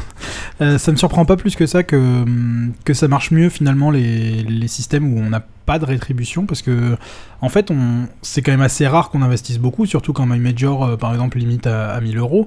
Euh, on sait qu'on n'aura pas euh, le, chèque de sa vie, quoi. On, va pas gagner des millions. Ça dépend, euh, si c'est Grégoire, oui. Mais même si c'est Grégoire, je veux non, des millions, non. Bien sûr, quand tu mets 1000 euros, il n'y a qu'à la loterie, tu peux gagner 1000 millions. Mais... même si on a 10 000 euros, bon, déjà, faut tomber sur le bon. oui, c'est ça. Et, 10 000 euros, c'est pas non plus le truc qui te fait rêver, genre, c'est l'opportunité de ta vie. Et du coup, finalement, mettre moins cher, parce que de toute façon, on va pas mettre très cher, il y a quand même très peu de gens, je pense, qui mettent 1000 euros. Euh, mettre moins cher mais avoir un truc direct euh, concret, finalement mettre plus ou moins le prix d'un album pour avoir un goodies, bah, c'est à peu près. Euh, enfin, ça, ça, paraît plus, plus cohérent et plus logique pour ouais, Surtout, on n'est jamais déçu d'avoir simplement euh, soutenu un artiste. Exactement. Contrairement et d'avoir des cadeaux qui finalement tu l'aurais tu prépayes en fait parce que ce même cadeau tu l'aurais eu au prix normal dans le commerce, ouais, fait, ça aide, plus cher. Mais que ça aide énormément pour la trésorerie. Et moi, c'est clair, le, le, le, coût du concert privé, mais alors là, c'est clair que moi j'aurais marché. Bah c'est oui. vraiment un truc euh, beaucoup plus que me dire euh, oh bah merci, euh, je vais récupérer 100 euros à la fin. Oui, je m'en fous. mais ça c'est toi et ça dépend des gens. Oui, oui, oui complètement. Mais, et, et, et, les gens sont plus comme toi finalement parce que mais... quand tu mises sur un artiste, tu mises sur quelque chose de complètement immatériel. C'est pas de l'argent que tu mises, c'est c'est du bonheur en fait de, de le toucher un peu d'une certaine mais manière. Pour être honnête, je préfère les gens comme moi que les gens qui écoutent Grégoire. mais bon.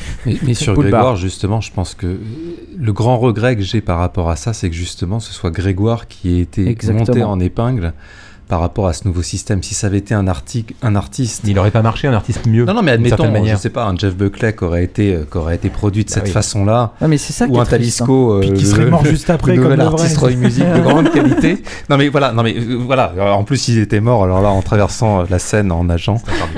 non, mais c'est un peu le regret. C'est-à-dire que finalement, les gens ont dit, bah finalement, Internet, si ça nous amène que des artistes dans le genre de Grégoire, je préfère continuer à télécharger. C'est ça en fait le regret, c'est-à-dire que si vraiment c'est ton regret parce que oui, c'est ça. ça c'est ton regret, c'est le mien. mais je crois que la plupart des gens, ils ont dit c'est trop génial. C'est Grégoire. Non, mais bien sûr, c'est vrai. Et, moi, j'ai vraiment été très très déçu. Euh, My Major Company et l'arrivée de Grégoire, ça m'a pas déçu pour My Major Company, ça m'a déçu ah pour les gens. Je me suis dit merde. C'est pas My Major Company qui est en euh, cause. J'en ai marre d'écouter, mm. d'entendre toujours la même merde à la radio, et là, on laisse aux gens la possibilité de choisir. Et les gens, qu'est-ce qu'ils choisissent Ils, choisissent la même chose que ce qu'il y a déjà. mais parce que, mais parce que justement, ils veulent gagner de l'argent. Hmm. Euh, donc ils se disent qu'est-ce qui peut marcher? Ils disent pas qu'est-ce que j'aime. Il y en a qui disent qu'est-ce que j'aime. Je pense que la, plupart des gens et le succès euh, de Grégoire montre bien que c'était pas seulement financier, c'est que les gens ont, vraiment adoré ce qu'il faisait. Alors que bon, euh, ça, non, mais finalement, je sais plus comment ça s'appelle. Vous utilisez des termes anglais, mais c'est du mécénat finalement le nouveau système. Et, ce système de mécénat, c'est en effet l'avenir de, disques de qualité, ou comme disait tout à l'heure Michael, où des artistes peuvent vendre 400 ou 500 disques, mais où il y a des gens qui peuvent tout simplement soutenir financièrement parce que artistiquement ils se sentent investis en fait quoi. Sauf que, c'est ça. Le... Sauf que et c'est sur ce que disait Michael, c'est vrai et en même temps, moi pour avoir euh, tenté euh, donc euh, Uktu, Kiss Kiss Bank Bank avec Old Olaf. Old, Olaf, ça marche super bien. Euh, là, on a encore mis l'album, le prochain album en, en, en, crowdfunding. On a levé 20 000 euros en 3 semaines. Euh, et ça continue, c'est incroyable. Et ça continue à augmenter. 600 personnes ont misé, c'est un truc de fou. le problème, c'est que un artiste autoproduit, quelle que soit sa qualité, s'il n'a pas une fanbase, Mm. C'est peut être les Beatles qu'il met sur la plateforme, il se passera jamais rien. Mais alors, il faut une euh, fanbase, sinon il ne se passera jamais rien sur, le, sur ce système-là. Il y a quand même euh, des, des, moyens, alors je ne sais pas si c'est que à Paris, euh, mais il y a tout ce système de concerts dans les appartements, tous les systèmes OVS, donc on va sortir et, et leurs concurrents. Pas juste pour le cul, euh, oui, le cul c'est la finalité, mais comme tu fais des choses. Gagnons de l'argent en attendant. Euh, oui, tu, donc tu vois des artistes et compagnie. Donc je, pense qu'il y a des moyens comme ça de, découvrir, euh, de, se faire une fanbase. Bon, il y a, y a, des moyens, mais c'est beaucoup de travail. Bien sûr qu'il y a des moyens. Mais alors, ou bien il faut une fanbase, ou alors en effet, il faut que l'artiste il, transpire. Hein. Mais vraiment, pour faire tout ça, organiser tout ça, euh, faire savoir que ça existe, c'est beaucoup, beaucoup, beaucoup de travail. Pierre Delave, c'est combien 15 ans de carrière? Euh, Oui, euh, ouais, c'est ça. Ouais, c'est ça. 15 ans de carrière. Bah, voilà, il a fait ses fans sur le terrain. Voilà, ouais. Vraiment. Mm. Ça me fait penser à la, ce que vous disiez sur le cul, sur la, proposition de cheminade à la présidentielle de, de financer la musique par le, une taxe sur le porno. Je sais pas ce que vous. Ah bon? Je pas. oui, mais alors, non, non, attends. voter cheminade. lui, la musique, pour lui, la musique, c'était en gros euh, le conservatoire. Hein. C'est ah pour que tous les enfants aient accès à un instrument de musique. Ah oui, d'accord. Le porno, Et si possible, pas la guitare sèche parce que merde. clarinette. C'est quoi la position de l'artiste euh, Boulbar sur le, le, système de crowdfunding euh, sur l'aspect, euh, est-ce que tu préfères un système avec un retour financier? Est-ce que tu préfères un système justement de mécénat? Bah, tout dépend de la fanbase. En fait. Euh, comme, comme, disait euh, Yvan, tout dépend de la fanbase. C'est-à-dire que si on a vraiment un réseau de fans, moi je trouve quand même que le, le système de mécénat est beaucoup plus euh, honnête en fait vis-à-vis des gens, puisque finalement on ne leur promet pas la lune, quoi. On leur promet juste en effet de recevoir l'album en avant-première, dédicacé, un ou deux goodies et puis peut-être une place de concert en privé. ce que finalement Roy Music avait fait par le système d'abonnement que je trouvais très bien aussi, puisque Roy Music avait, avait lancé un système d'abonnement au label euh, avec différents niveaux. Ça n'a pas du tout marché d'ailleurs. Non, mais, c'était une très bonne idée. Mais c'était rigolo à faire. C'était une très bonne idée et je trouve que ça, voilà, on, on ment pas aux gens, quoi. C'est-à-dire que je pense qu'aujourd'hui, euh, le but n'est pas, comme disait tout à l'heure, tout à l'heure Michael, que, que, les gens jouent leur maison, quoi. Le, le, but, c'est que les gens investissent 30, 40 euros, allez, 100 euros maximum, et puis après, par contre, qu'ils aient un retour euh, juste artistique, en fait, quoi. Voilà. Hmm. Et en même temps, on comprend que ce système euh, énerve énormément les, les, grosses majors, parce que d'un côté, à l'origine, bah, la musique et l'art étaient basés beaucoup sur le mécénat. Ensuite, on a un système où il y a un gros contrôle des droits et où voilà, la major et les artistes doivent toucher parce que c'est comme ça très contraignant. Et là, on a l'impression que quand on repasse dans un système euh, euh, voilà, de mécénat où au final c'est au bon vouloir des personnes de donner ou ne pas donner, ça perturbe totalement les labels qui perdent leur pouvoir. C'est une grave erreur, parce que et, je comprends pas sincèrement pourquoi toutes les maisons de disques elles font pas comme Roy Music. Hein quand ils ont quand ils ont des artistes qui ont une fanbase, il hmm. faut, les travailler. C'est une manière de les travailler, de préfinancer un futur développement de carrière. Et tout le monde est gagnant. Oui, parce que c'est pas leur propre argent. exactement. Leur, euh, exactement. Enfin, c'est pas leur propre argent. Disons qu'au lieu de toucher euh, demain, ils touchent tout de suite. Hmm. Voilà, puisqu'ils vont euh, prévendre le CD en quelque sorte. quand même le niveau de hmm. risque. Ah bah ça baisse le niveau de risque, évidemment, oui. Mais en même temps, je pense que dans leur esprit et psychologiquement, c'est très perturbant parce que tout d'un coup, ils, ont une longue période de contrôle total de la situation et où là, on s'en remet à. Mais là, ils contrôlent aussi. C'est pour ça que je ne comprends pas pourquoi ils le font parce qu'il y a un contrôle total de la même manière. Pourquoi Oui, mais c'est c'est un peu. Euh, oui, mais c'est du changement, c'est terrible. C'est pas mendiant. Ah, le changement, c'est pas comme avant. C'est pas mendiant de oui, mais malgré tout, je pense que pour beaucoup d'artistes, de passer un système de mécénat, c'est hmm. aussi une vexation. C'est là où je voulais en venir. voilà, c'est la mendicité 2.0. Des artistes euh, euh, engagés auprès de leur communauté, comme le LAF, etc., qui peut dédicacer, je sais pas combien de milliers ah de disques. Là, la dernière fois, il a dédicacé 500 disques, mais euh, pas dédicacés genre la signature. Il a fait un petit mot à 500 personnes. Il a passé une semaine au bureau. Et là, vu comme c'est parti, il va avoir 1000 disques à dédicacer. Et il va, il va prendre deux semaines à passer à notre bureau à faire que ça. Franchement, les artistes qui font ça, il n'y en a pas. Hein. Voilà. Donc, euh, pensez-y, si vous n'aimez pas Oldelaf, achetez son album. Et ça, ça change énormément. C'est-à-dire que vous avez quand même toute une génération d'artistes qui euh, ont été habitués finalement aux ors euh, mmh. de la Starac. euh, de, oui de la Starac ou de la grande période du disque où finalement ils étaient extrêmement choyés et où il y avait un peu ce côté star system qui aujourd'hui quand on leur propose ça ont l'impression en effet d'aller mendier de se compromettre voilà exactement. Mmh. et ils se sont pas adaptés en fait non. voilà on va revenir au si vous avez fini sur le crowdfunding ou sur le mécénat, tel que. Enfin, je pense qu'on devrait réutiliser ce mot-là qui est quand même vachement plus noble et vachement plus clair et, plus joli. est beaucoup plus joli. Mais c'est quand même, pour moi, ça, ça, évoque quand même pas exactement le. Enfin, je, suis d'accord que c'est vachement plus joli et vachement plus noble. Enfin, noble, je sais pas. Ça, ça a quand même une connotation. Ancien régime. Ouais, ancien régime, mais, au-delà de ça, surtout de, de, possession, quoi, presque de servitude. Le, le mécène, il a, c'est lui qui finance. Déjà, il était le mécène dans historiquement, il, il était seul mécène d'un artiste, euh, et, et, quelque part derrière, il avait la, il avait la possession de, de ce qui était produit. Parce que il me semble qu'il avait la propriété. Ouais, c'est. Oui, mais et en même temps, c'est et alors, c'est pas c'est valorisant pour quelqu'un. Je suis mécène, c'est classe. D'accord, c'est valorisant, mais ça évoque pas exactement la même chose que, que ce dont on parle. Alors, je suis le premier euh, à, vous, à être d'accord avec vous à dire que crowdfunding, c'est c'est pas un mot. Euh, qui évoque quoi que ce soit et qui est, pas intéressant, mais je pense pas que mécénat soit exactement l'expression adaptée. C'est vrai qu'il y a une nuance. Mécénat 2.0. bien, bien joué. 2.0, ça m'énerve encore, mais mille fois plus que n'importe quel ambicisme. 3.0. 3.2. Euh, pour, pour, revenir sur le marché, donc la discussion qu'on avait euh, beaucoup plus tôt, vous, vous avez senti un retournement du marché, marché grâce au digital, tant d'un point de vue label, d'un point de vue artiste, d'un point de vue numérique? oh ta gueule euh, voilà, il y a un retournement pour vous, pas vraiment. Est-ce que les nouveaux systèmes euh, de, voilà, de streaming, etc., les nouvelles plateformes, le digital, les ventes sur iTunes, est-ce que ça rapporte voilà, nous déjà, on sait, nous Roy Music, on a un cas particulier, c'est qu'on ne vient pas tous les, on est trois associés, et on vient pas du disque au départ.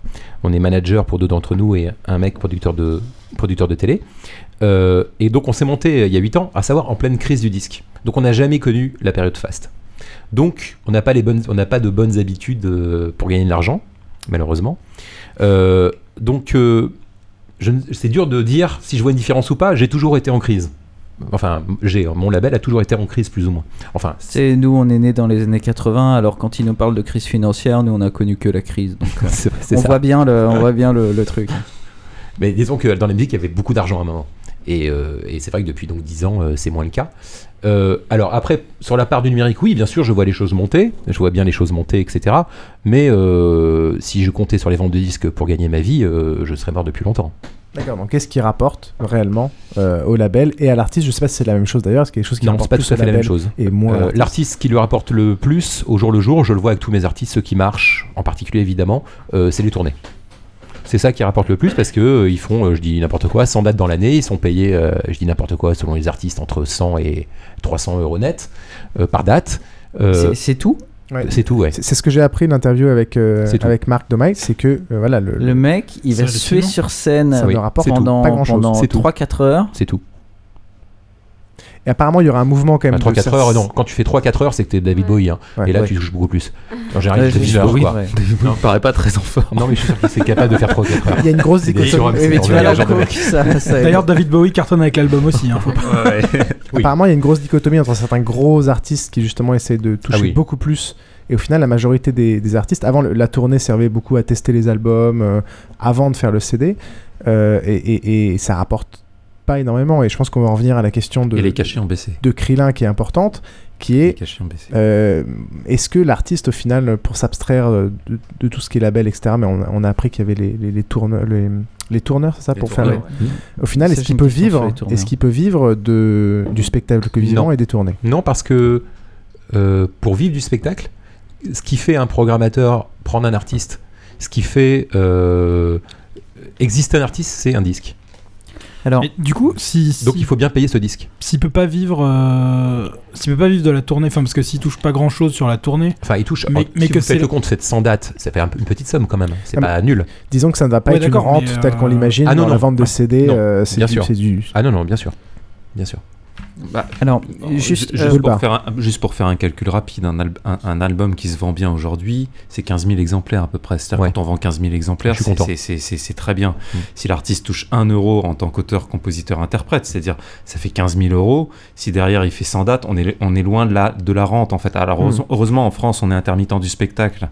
Donc il y a l'intermittence qui permet quand même. Mais c'est pas des milliers des cents non plus. Hein. Mais c'est pas des milliers des cents, c'est-à-dire vraiment, euh, sachant qu'aujourd'hui, comme je disais, les, ça va rapporter combien euh, fait, le, coût de, parce que nous on entend toujours parler de ça, intermittent du spectacle, mais pour nous ça veut rien dire. Bah, en gros, intermittent du spectacle, ça peut aller de 1000 euros, euh, disons le minimum, en gros un SMIC, mmh. à quand vous êtes un artiste qui tourne à, des bons cachets, c'est-à-dire à peu près à 200 euros, mmh. on touche dans les 2000 euros, c'est ça à peu près d'intermittent comme ça. Voilà c'est ça. Et 200 euros aujourd'hui en cachet, c'est un très bon cachet. en gros, c'est une assurance chômage. Euh, c'est exactement ça. D'accord. Voilà. C'est-à-dire quand vous tournez pas, quand vous faites pas vos dates, vous recevez un salaire. Vous recevez un plus limité que l'assurance chômage. Hein. Oui, oui. Beaucoup plus. Et, si tu si tu enregistres un album, tu es considéré comme euh, au, chômage entre guillemets. Non, non, non, Il faut que tu pour être intermittent, il faut faire un certain nombre de dates. Alors j'ai plus les détails exactement, c'est une cinquantaine de dates à peu près. Il faut faire 50 dates en moins de 10 mois de concert ou 50 cachets plus exactement. C'est-à-dire que ça peut être un cachet parce que tu as enregistré ton album, c'est un cachet. Un concert, c'est un cachet. Donc quand tu fais 50 cachets, à ce moment-là, tu débloques l'intermittence et donc tu as le droit à être intermittent pendant 10 mois. D'accord. D'accord, donc un artiste qui, qui, a un cachet, euh, qui a un bon cachet au final, euh, et en étant intermittent, pour cette partie-là, il touchera 2000 euh, euros net voilà, brut. On va dire qu'il est un, gars qui arrive à être intermittent, ça veut dire que pendant un an, il a pu gagner sa vie grâce à avoir des cachets, et l'année qui suit, grâce à l'intermittence, ça compense. S'il doit s'arrêter pour préparer son prochain album, par exemple, l'intermittence compense le fait qu'il ne travaille plus. Par contre, s'il arrête les concerts, hmm pour préparer son disque, il a besoin d'une période de 6 mois d'écriture, il risque de perdre son intermittence, et s'il perd son intermittence, il se retrouve de nouveau pendant euh, un an sans revenu. Exactement. Et, du coup, c'est un stress permanent chez les artistes de pouvoir garder leur, leur intermittence, parce que s'ils perdent leur intermittence, bah, il faut qu'ils trouvent un Qui est un stress horrible. Euh, c'est un stress horrible. Non, mais je suis un, un stress horrible parce que, et moi je le vois en tant que producteur, j'ai eu ces expériences-là, où il y a un premier album qui a été fait, qui a un peu fonctionné, euh, les artistes, enfin le groupe se trouve euh, intermittent. Il est super content parce qu'il gagne sa vie dans la musique, c'est quand même exceptionnel. Et puis euh, arrive la fameuse écueil du deuxième album, puisque le deuxième album c'est toujours beaucoup plus difficile qu'un premier album, puisqu'un premier album, pour mémoire, c'est un espèce de best-of de 10 ans de galère mm. avant. Voilà. Donc arrive le deuxième album où tu as bossé comme un dingue à faire une tournée, euh, avec toutes les sollicitations médias pour peu que ça marche, etc. Et tu te retrouves face à ta feuille blanche à faire un album et tu te dis, si je le fais pas dans moins de 6 mois, je perds mon intermittence. Donc là, tu deviens fonctionnaire de la musique en disant il faut absolument que je fasse un album. Au, donc au détriment de la qualité artistique, tu dois faire un album. C'est horrible. Alors je rappelle, pour ceux qui se posent la question, si Benabar fait des albums de plus en plus mauvais, il l'a expliqué, enfin il l'a pas expliqué sciemment, mais il a dit que de toute façon, il avait rien écrit depuis des années. Donc tout ce qu'il sort, c'est des trucs qui sont écrits depuis longtemps. Comme s'il est pas trop con, il a sorti le meilleur au début. Chaque album sera nécessairement mathématiquement plus mauvais que le précédent. Mais continue à se bien se vendre, ouais. Un peu moins quand même. Donc au euh, final, ce qui, ce qui rapporte euh, pas mal de la tournée, on oui, peut revenir donc, au en, en tant que label, finalement, qu'est-ce qui aujourd'hui de quoi je vis? Euh, donc des éditions, à savoir des passages radio, des passages télé, des passages concerts. Là-dessus, il y a toujours des droits d'auteur qui sont reversés à la SACEM. Donc ça, All de Lave qui passe euh, chez, sur Europe 1 oui, euh, toutes les semaines. Ça fait des droits d'auteur, un petit peu. Mais c'est des petits droits d'auteur. Hein. Je pense que si Europe 1 donne... J'ai pas les, sommes exactes encore, mais à mon avis, ça va être quoi Les 100 euros maximum à la SACEM. Hmm. Donc tu fais un passage par semaine, tu finis multiplié par ce, 40 parce que c'est pas toutes les semaines non plus, ça fait 4000 euros. 4000 euros donnés à la SACEM. Là-dessus, l'artiste il prend les deux tiers, enfin l'auteur-compositeur prend les deux tiers et nous on prend un tiers. Donc euh, c'est pas des sommes. Euh, voilà. Mais ça, euh, c'est pour le cas d'Europe 1 précisément. Donc, ce qui nous rapporte, c'est ça, les éditions. C'est un peu de vente d'albums tout de même. C'est les synchronisations. C'est-à-dire qu'on met, par exemple, Gilles Lucky sur, la, sur la pub Kenzo, bah, ça rapporte pas mal d'argent non seulement ça rapporte de l'argent, mais ça fait aussi des droits de diffusion quand ça passe à la télé, donc des droits d'auteur. Là, on voit vachement au niveau de l'électro français. Euh, sur les pubs particulièrement automobiles. Bah, on l'a fait avec euh, Toxic Avenger justement. On a fait une pub avec Toxic Avenger sur Nissan et ça fait du bien. Hein. D'accord. En fait, ça, ça permet de rembourser le projet. Hmm. J'ai cru voilà. que vous parliez du film à un moment. Je me suis dit mais c'est pas possible, pas Toxic Avenger. Pardon. non, l'artiste. D'accord. Et puis on emprunte à la banque. Alors, et, dans, les nouveaux dans, les, nouveaux moyens de diffusion, euh, est-ce que c'est séparé tout ce qui est Spotify, euh, tout ce genre de choses C'est Alors, voyez émerger Oui, bien sûr, carrément. En fait, aujourd'hui, c'est de à peu près ce que je vais vous dire, mais en gros, euh, l'association Spotify Deezer, ça représente à peu près 80% que ce que me reverse iTunes. C'est pas mal. Ah bah, C'est-à-dire que la somme que me reverse iTunes, en gros, c'est iTunes. iTunes, en gros, ça me donne. Ah oui, d'accord. En fait, je sors un CD, iTunes, en, ça représente, allez, 20% des sommes que je peux toucher sur les ventes d'albums. Grosso merdo, 20% iTunes. D'accord. Et, y a, et non, allez, 15%, et il y a 12%, c'est Spotify et Deezer. Ah, quand même. donc, donc, mais le problème, c'est que c'est une somme. la base n'est pas terrible. Oui. Mais dans l'absolu, c'est bien. Hmm. Voilà, donc ça monte et ça rattrape iTunes. Et je pense que d'ici un an, c'est au-dessus d'iTunes à mon sens. Alors, comme comme euh, tu, sous-traites plus ou moins la, distribution à, Universal, quand, Spotify et Deezer te reversent de l'argent, c'est euh, après qu'Universal ait pris sa part. Bien sûr.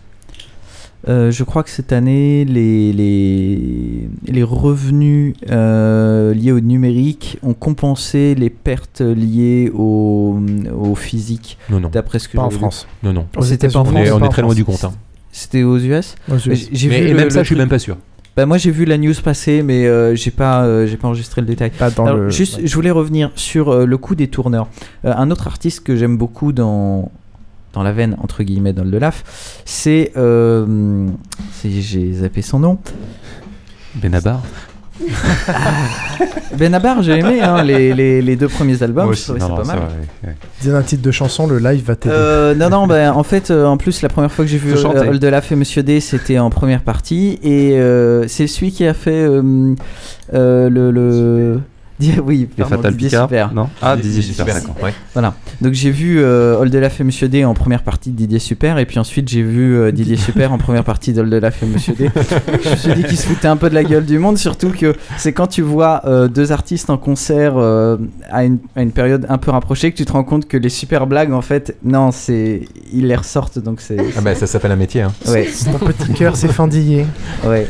Donc Didier Super, ce que j'aime beaucoup, outre que qu'il balance plein de trucs, c'est qu'il balance beaucoup sur le monde de la musique. Et notamment, il a sorti une BD où euh, il raconte euh, un peu. Très bien d'ailleurs. Moi, je la trouve vraiment vraiment bien.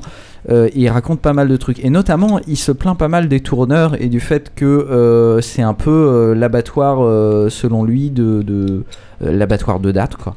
Et le fait que.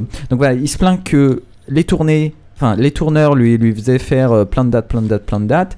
Le et pauvre. Il, et il se plaint aussi que, euh, que euh, sur un CD, il touchait 50 centimes. Hmm.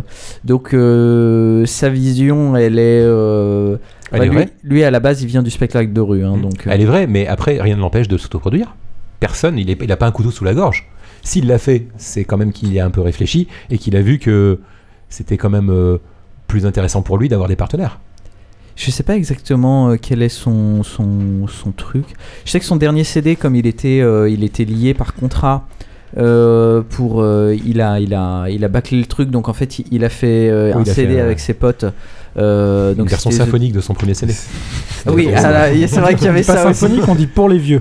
ça, c'était un beau foutage de gueule aussi. Pas mal, ça, euh, et puis t'as The Disco Mobile, donc qui était son groupe punk de potes, où euh, plutôt que de faire un album de 10 super, il a fait ce qu'il faisait euh, avant dans la rue, il l'a enregistré. Et donc depuis, il fait des spectacles. bah en fait, oui, il fait, il fait que des spectacles, mhm. et notamment il fait Didier Super est-il la réincarnation du Christ? Mhm. Donc là je sais pas, hein, je vais pas poser la question, mais j'ai l'impression quand même qu'il a arrêté la musique euh, enregistrée et qu'il est vraiment sur le, truc sur lequel il avait commencé, qui est le spectacle vivant. Pas nécessairement les concerts d'ailleurs, parce qu'apparemment il en a un peu marre des fans à la con et euh, des mm. mecs qui viennent se bourrer pendant ses concerts, mais euh, ouais, plutôt le spectacle type comique ou, autre.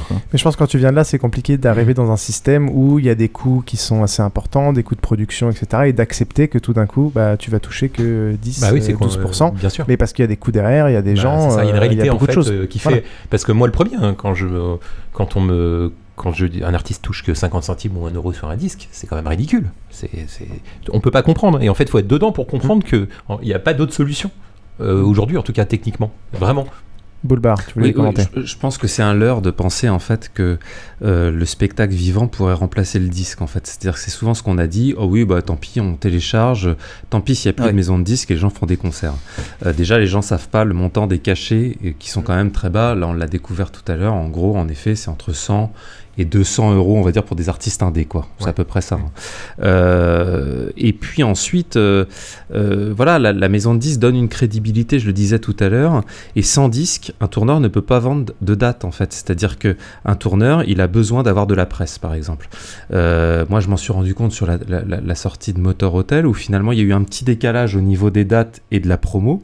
on a eu de bonnes critiques dans l'Express, dans la, sur France Inter, etc., etc. Mais à ce moment-là, il y avait il n'y avait pas vraiment de date, etc. Et du coup, après, le, tourneur a galéré parce qu'il y avait un décalage. Et puis six mois plus tard, les salles disent bah oui, mais le disque est déjà sorti depuis six mois, etc. Donc il y a, y, a, y a, plein de choses. Il faut un disque, il faut de la presse. C'est ça, il faut un timing. Il faut de la disque, il faut de la presse pour que les tourneurs puissent vendre des disques. Il faut parce que forcément, si si si personne ne parle du disque, les salles sont vides, quoi. Enfin, il a pas de quand on joue. Euh, euh, moi, je m'en rends compte. Hein, quand je joue en province, à l'autre bout de la France, euh, c'est difficile. Les, les, les, les salles de, les remplir parce qu'il y a eu un décalage, parce que moi je suis j'appartiens au monde indé, parce que même si j'ai eu des bonnes critiques, bah, personne ou très peu de gens ont entendu parler de mon disque, parce qu'on même si j'ai eu des diffusions radio, etc., ça a du mal à... Et après, il faut mobiliser les gens. Et en fait, de penser que sous prétexte qu'on décide de faire des dates, alors oui, Oldelaf par exemple, qui a une vraie communauté, euh, mais c'est très rare en fait les artistes euh, comme, comme, comme Oldelaf qui ont une communauté de gens qui connaissent par cœur les, les, les Une vraie communauté, pas une communauté éphémère euh, de voilà, réalité Sinon, je pense que vraiment aujourd'hui, malheureusement, ça fonctionne comme ça, mais c'est la réalité. Il faut un disque, de la presse, des médias et un timing parfait pour vendre les concerts au bon moment à la sortie du disque. En fait, c'est une vraie science, enfin une science, c'est vrai, un peu exagéré. c'est un savoir-faire, quoi, disons, qui est euh, que je rate moi-même de temps en temps. Enfin, euh, voilà, hein, c'est pas une science exacte. Puisqu'on parlait de Benabar, euh, moi c'est marrant, moi je l'ai connu donc à l'époque de ses deux premiers albums. Euh, il faisait partie de ce monde indé où il y avait euh, Mademoiselle K aussi et compagnie, des gens qui étaient derrière et compagnie. Et j'ai vraiment l'impression, là, euh, on, est, on est allé le voir en concert il n'y a pas très longtemps, on a cru, en fait, bêtement, on a mal compris, on a cru qu'il faisait euh, des trucs à l'ancienne et donc ses anciens titres, et en fait, non, il a fait tous ses nouveaux. On était très déçus. On a vraiment l'impression que euh, sa communauté de fans de l'origine a, a, été perdue. On le voit bien sur, sur quoi les gens réagissent en concert. Typiquement, les vieilles chansons, notamment ses meilleures, les gens ils bougent pas. Par contre, euh, à la campagne, qui est une bouse infâme, alors là, t'as tout le monde qui est debout et qui se met à hurler, quoi. Et on, a vraiment l'impression, euh, c'est assez terrible de se dire, ce mec-là, c'était un mec indé. Euh, enfin, je sais pas s'il était indé à l'origine, mais bon, c'était un, petit gars issu de la nouvelle scène, donc le truc qui s'est fait en dehors des médias. Et puis maintenant, ça y est, il est rentré dans le Star System et il y a eu un raz-de-marée et c'est humain aussi. Hein. Ouais, c'est une évolution. J'en ai discuté avec, euh, dans l'interview d'hier avec, euh, avec Michael. Euh, de la même manière que tu acquiers une maturité, que tout d'un coup tu as besoin de moyens, que tu as besoin d'autres choses, que tu as besoin d'avancer d'un point de vue artistique voilà, pour produire ton nouveau projet, etc. Bah, parfois tu es obligé d'abandonner sur le bord de la route tes premiers fans qui étaient fans de quelque chose mais que maintenant tu as envie d'évoluer dans, dans ton style, tu as envie d'évoluer dans ce que tu fais. C'est ça, s'il se sent bien musicalement, il fait ce qu'il veut. Voilà. Mais dans un autre style, ça a été la même chose avec Catherine. Hein. Philippe Catherine. Euh, je ne connais pas de ses débuts en les, fait. Les euh. premiers albums de Philippe Catherine sont ultra indé. Euh, il y en a qui sont limite bossa, etc. Et puis après, on passe dans quelque chose qui est un peu, un peu à l'arrache, etc. moi, j'aimais beaucoup Philippe Catherine. Mais après, sur le portrait robot, j'ai pas tellement compris. Et puis, dans les cours de récréation, il y avait tous les gamins qui chantaient Luxor, j'adore, etc., etc. Quoi. Et Philippe Catherine, qui était pourtant vraiment la mouvance Miosec Dominica, a explosé au ce moment-là avec un disque qui était plus une sorte de blague, j'ai trouvé. Mmh. Quoi. Et, et bien fait est bien faite. Euh, mais finalement, euh, je pense qu'au bout d'un moment, tout artiste, et j'avais lu une, interview de Dominica qui est très intéressante là-dessus, où vous voyez tous ses copains finalement qui explosaient, que c'était mieux sec, c'était, Catherine, et que lui restait justement euh, finalement très indé, parce qu'à l'époque, là il a eu la victoire de la musique, mais finalement très peu de gens connaissaient Dominica, beaucoup s'en revendiquaient, mais très peu de gens connaissaient, et, et, au bout d'un moment, bah, je pense que, qu'un artiste, quand il galère, entre guillemets, parce que même si Dominica tourne, et voilà, mais quand il n'a pas cette reconnaissance populaire, il en souffre en fait. Quoi. Et aux alentours de la quarantaine, bah, Dominica m'a dit justement, euh, je discutais avec lui, il me disait, je, nous à l'époque, quand il a eu la victoire de la musique euh, pour le 22 bar, je me souviens, j'avais vu ça à l'été, c'est la première fois que je le voyais, il avait changé tout le texte où il se foutait de la gueule public, c'était assez énorme, incroyable. Moi, je suis très très fan de Dominica. Et, il me, je l'ai rencontré il y a 2-3 ans et, il me disait, euh, moi avec mon producteur qui était aussi punk que moi, disait-il, on s'en foutait des médias, on leur faisait un gros doigt et on voulait pas passer en télé, tout ça. Il, il me disait, mais 4 euh, ans plus tard, qu'est-ce que j'ai été con mm. Voilà, qu'est-ce que je regrette Voilà. Donc, et je comprends très bien euh, à la fois sa position d'avant et sa position d'aujourd'hui. C'est qu'il y a un moment, c'est rigolo de le faire, mais un artiste, il a besoin d'être aimé. Et si tu, tu dis non, je veux pas être aimé à un moment, bah tu le seras pas demain et c'est compliqué après à. Et puis il y, a une réalité, il, y a une il y a une réalité de la vie quotidienne, c'est-à-dire que quand vous avez 40 ans, que vous êtes père de famille, que vous faites la France entière dans des camions. Euh, c'est ça la réalité d'une tournée. C'est une tournée sans moyens ou avec peu de moyens. Euh, c'est un camion, c'est des petits hôtels, euh, c'est une centaine de dates. Quand vous avez une femme, un gamin, etc., vous le voyez pas beaucoup. Vous êtes peu payé. Vous vous battez pour votre intermittence. C'est quand même ça la réalité d'une date pour un artiste indé. Et au bout d'un moment, je pense que vous espérez juste passer dans la catégorie du dessus pour être un peu plus confortable, mm. à la fois dans la reconnaissance, mais aussi dans le film. Oui, mais c'est ça. c'est une réalité. Ouais. Ouais, c'est pas parce qu'on a un artiste qu'on vit que pour l'art non plus. C'est ça. Exactement. Au début, si. À 20 ans, si. À 25 ans aussi. Puis à un moment. Mais il faut faire attention de ne pas louper les opportunités ou au contraire de penser qu'il y en a certaines alors qu'elles en sont pas et de se galvauder. Enfin, c'est. Je pense que c'est très compliqué. Hyper difficile. Hyper difficile. Euh, pour revenir sur la partie euh, donc l'émergence du numérique. Euh, d'un point de vue artistique, est-ce que le, la diffusion maintenant, qui est quand même majoritaire sous forme de plutôt de, de chansons plutôt que d'albums, ça a une influence dans la création? Alors moi, ça me, moi pas du tout, puisque moi je, je sors que des concepts albums. Voilà, et, le précédent, euh, le précédent Requiem pour un champion, c'était un album qui s'écoute d'une traite, puisque ça raconte une histoire de A à Z. En fait, c'est l'histoire d'un boxeur. Donc on peut pas sortir un titre du, du contexte. Donc c'était un peu à contre. Euh, à contre à contre époque on va dire euh, moi je, enfin, je considère qu'un album c'est très très important c'est à dire que moi j'aime les concepts albums et euh, je regrette un petit peu justement ce côté euh, single, ce côté on extrait quelque chose ou on va faire que des singles. Pour moi, un album c'est un tout et je Pire, le radio edit. Voilà, c'est ça, ou le radio edit où on va couper quelque chose. non, moi, je, enfin, moi, quand je conçois quelque chose, je conçois quelque chose uniquement en termes artistiques. Et bah, après, on, fait avec, en fait. Quoi. Voilà, et surtout, toi qui le lis, enfin, je pense, assez attaché à l'objet physique, dans le sens où voilà, certains de tes albums sont liés à une bande dessinée. Hmm qui est à côté. Euh, Mais même Requiem pour un champion, l'action se passe en 67.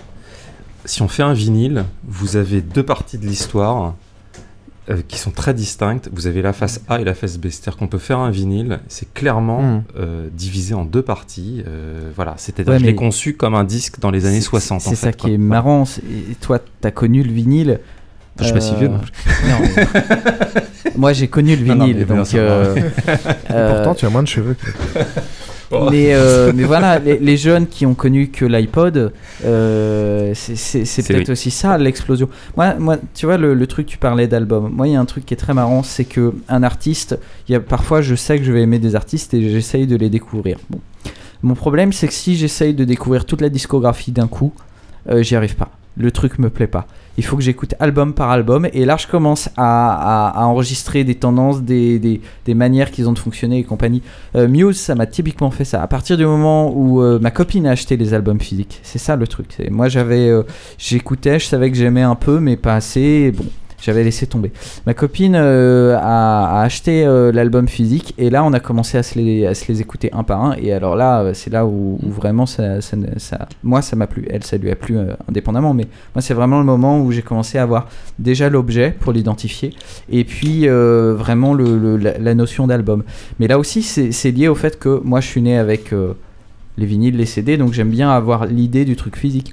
Mais on sait pas trop euh, ce que ça va donner. Les, Mais c'est sûr que la nouvelle consommation de la musique, Aujourd'hui, c'est une consommation de zapper, c'est-à-dire qu'avant, pourquoi les Pink Floyd ont explosé dans les années 60 Parce qu'avant, vous n'aviez pas le choix, vous mettiez un vinyle, vous mettiez, vous alliez pas zapper, c'était hyper chiant. Et les chansons plus compliquées, plus difficiles, que ce soit sur tous les albums, euh, au bout d'un moment, on les appréciait. Je sais pas si vous vous souvenez quand vous achetiez un disque. En plus, on achetait le disque à l'époque euh, et quand on mettait 20, enfin pas à l'époque, c'était 130 francs dans un, dans un CD, on lui donnait sa chance, quoi, pour le coup. Aujourd'hui, on est dans une telle consommation et dans une telle consommation où on zappe qu'on donne pas sa chance forcément à des chansons plus exigeantes. Et, en effet, ça encourage le côté facilité, quoi. Voilà. C'est vrai que souvent, euh, enfin bon, moi j'écoute relativement peu de, de musique. je tourne sur deux trois albums de trucs que je connais des valeurs sûres, mais ça, Michel Sardou. des trucs que j'aime bien. Non, le bon vieux temps des colonies. Connemara. Ils ont le pétrole, génération Goldman. ils ont le pétrole, celle-là je l'ai entendue. elle, est bien celle-ci. Ah, putain. je vais, je vais pas, je vais pas rebondir là-dessus parce que ça peut prendre très longtemps après à, troll contre on troll. A, on a le droit d'être fan de Michel Sardou. Euh, non, non, pas du tout. Euh, je suis plus sur ACDC, des choses comme ça, des, trucs qui, qui, bougeront pas et on sait que ça marche. Euh, et Non, je veux dire, quand on écoute un album une première fois et on le réécoute ensuite, il y a des chansons qu'on a adorées au début, qu'on peut plus sentir, et d'autres qu'on trouvait vraiment chiantissimes, qu'on adore. Et sur un autre sujet, pour reprendre aussi ce dont vous parliez à l'instant, moi je Enfin, bon, c'est pas vraiment ce que vous disiez, mais je pense pas que. Parce que les gens ont pas l'habitude de, de voir les choses, et en même temps, ça, ça a l'air d'être un peu ta, démarche. Parce que les gens n'ont plus l'habitude de consommer les choses d'une certaine façon, c'est pas pour autant qu'elles n'ont que, que, cette façon n'a pas de raison d'exister. Je pense que ça vaut le coup d'essayer de se battre un peu pour, euh, pour les faire survivre. Bah, c'est la création de toute façon qui. Effectivement, en ce moment, tout bouge très vite, on zappe tout le temps, on veut, euh, on veut un titre immédiatement, etc. Mais euh, je pense pas Enfin, c'est ma conviction personnelle. Moi, je, je, crois que les choses en général vont toujours d'un extrême à l'autre euh, et, finissent par s'amortir ou jusqu'à ce que quelque chose les excite de nouveau et, et que on va pas, on va pas, on pourra pas éternellement continuer à essayer d'aller toujours dans le plus rapide et dans le le plus euh, facile à faire et, enfin pas vraiment mauvaise qualité mais euh, je, à mon avis Enfin, ça, vaut le coup. financièrement, je sais pas, mais ça vaut le coup, de, au, moins qualitativement, d'essayer de, de, faire survivre ce genre de choses. Bah, moi, artistiquement, c'est ce qui m'intéresse. Moi, j'ai besoin de m'éclater dans ma création. Donc, ça m'intéresse pas de faire autrement. Après, la réalité des choses, c'est qu'aujourd'hui, ce qui marche sur Internet, c'est les vidéos. C'est les vidéos qui font rire.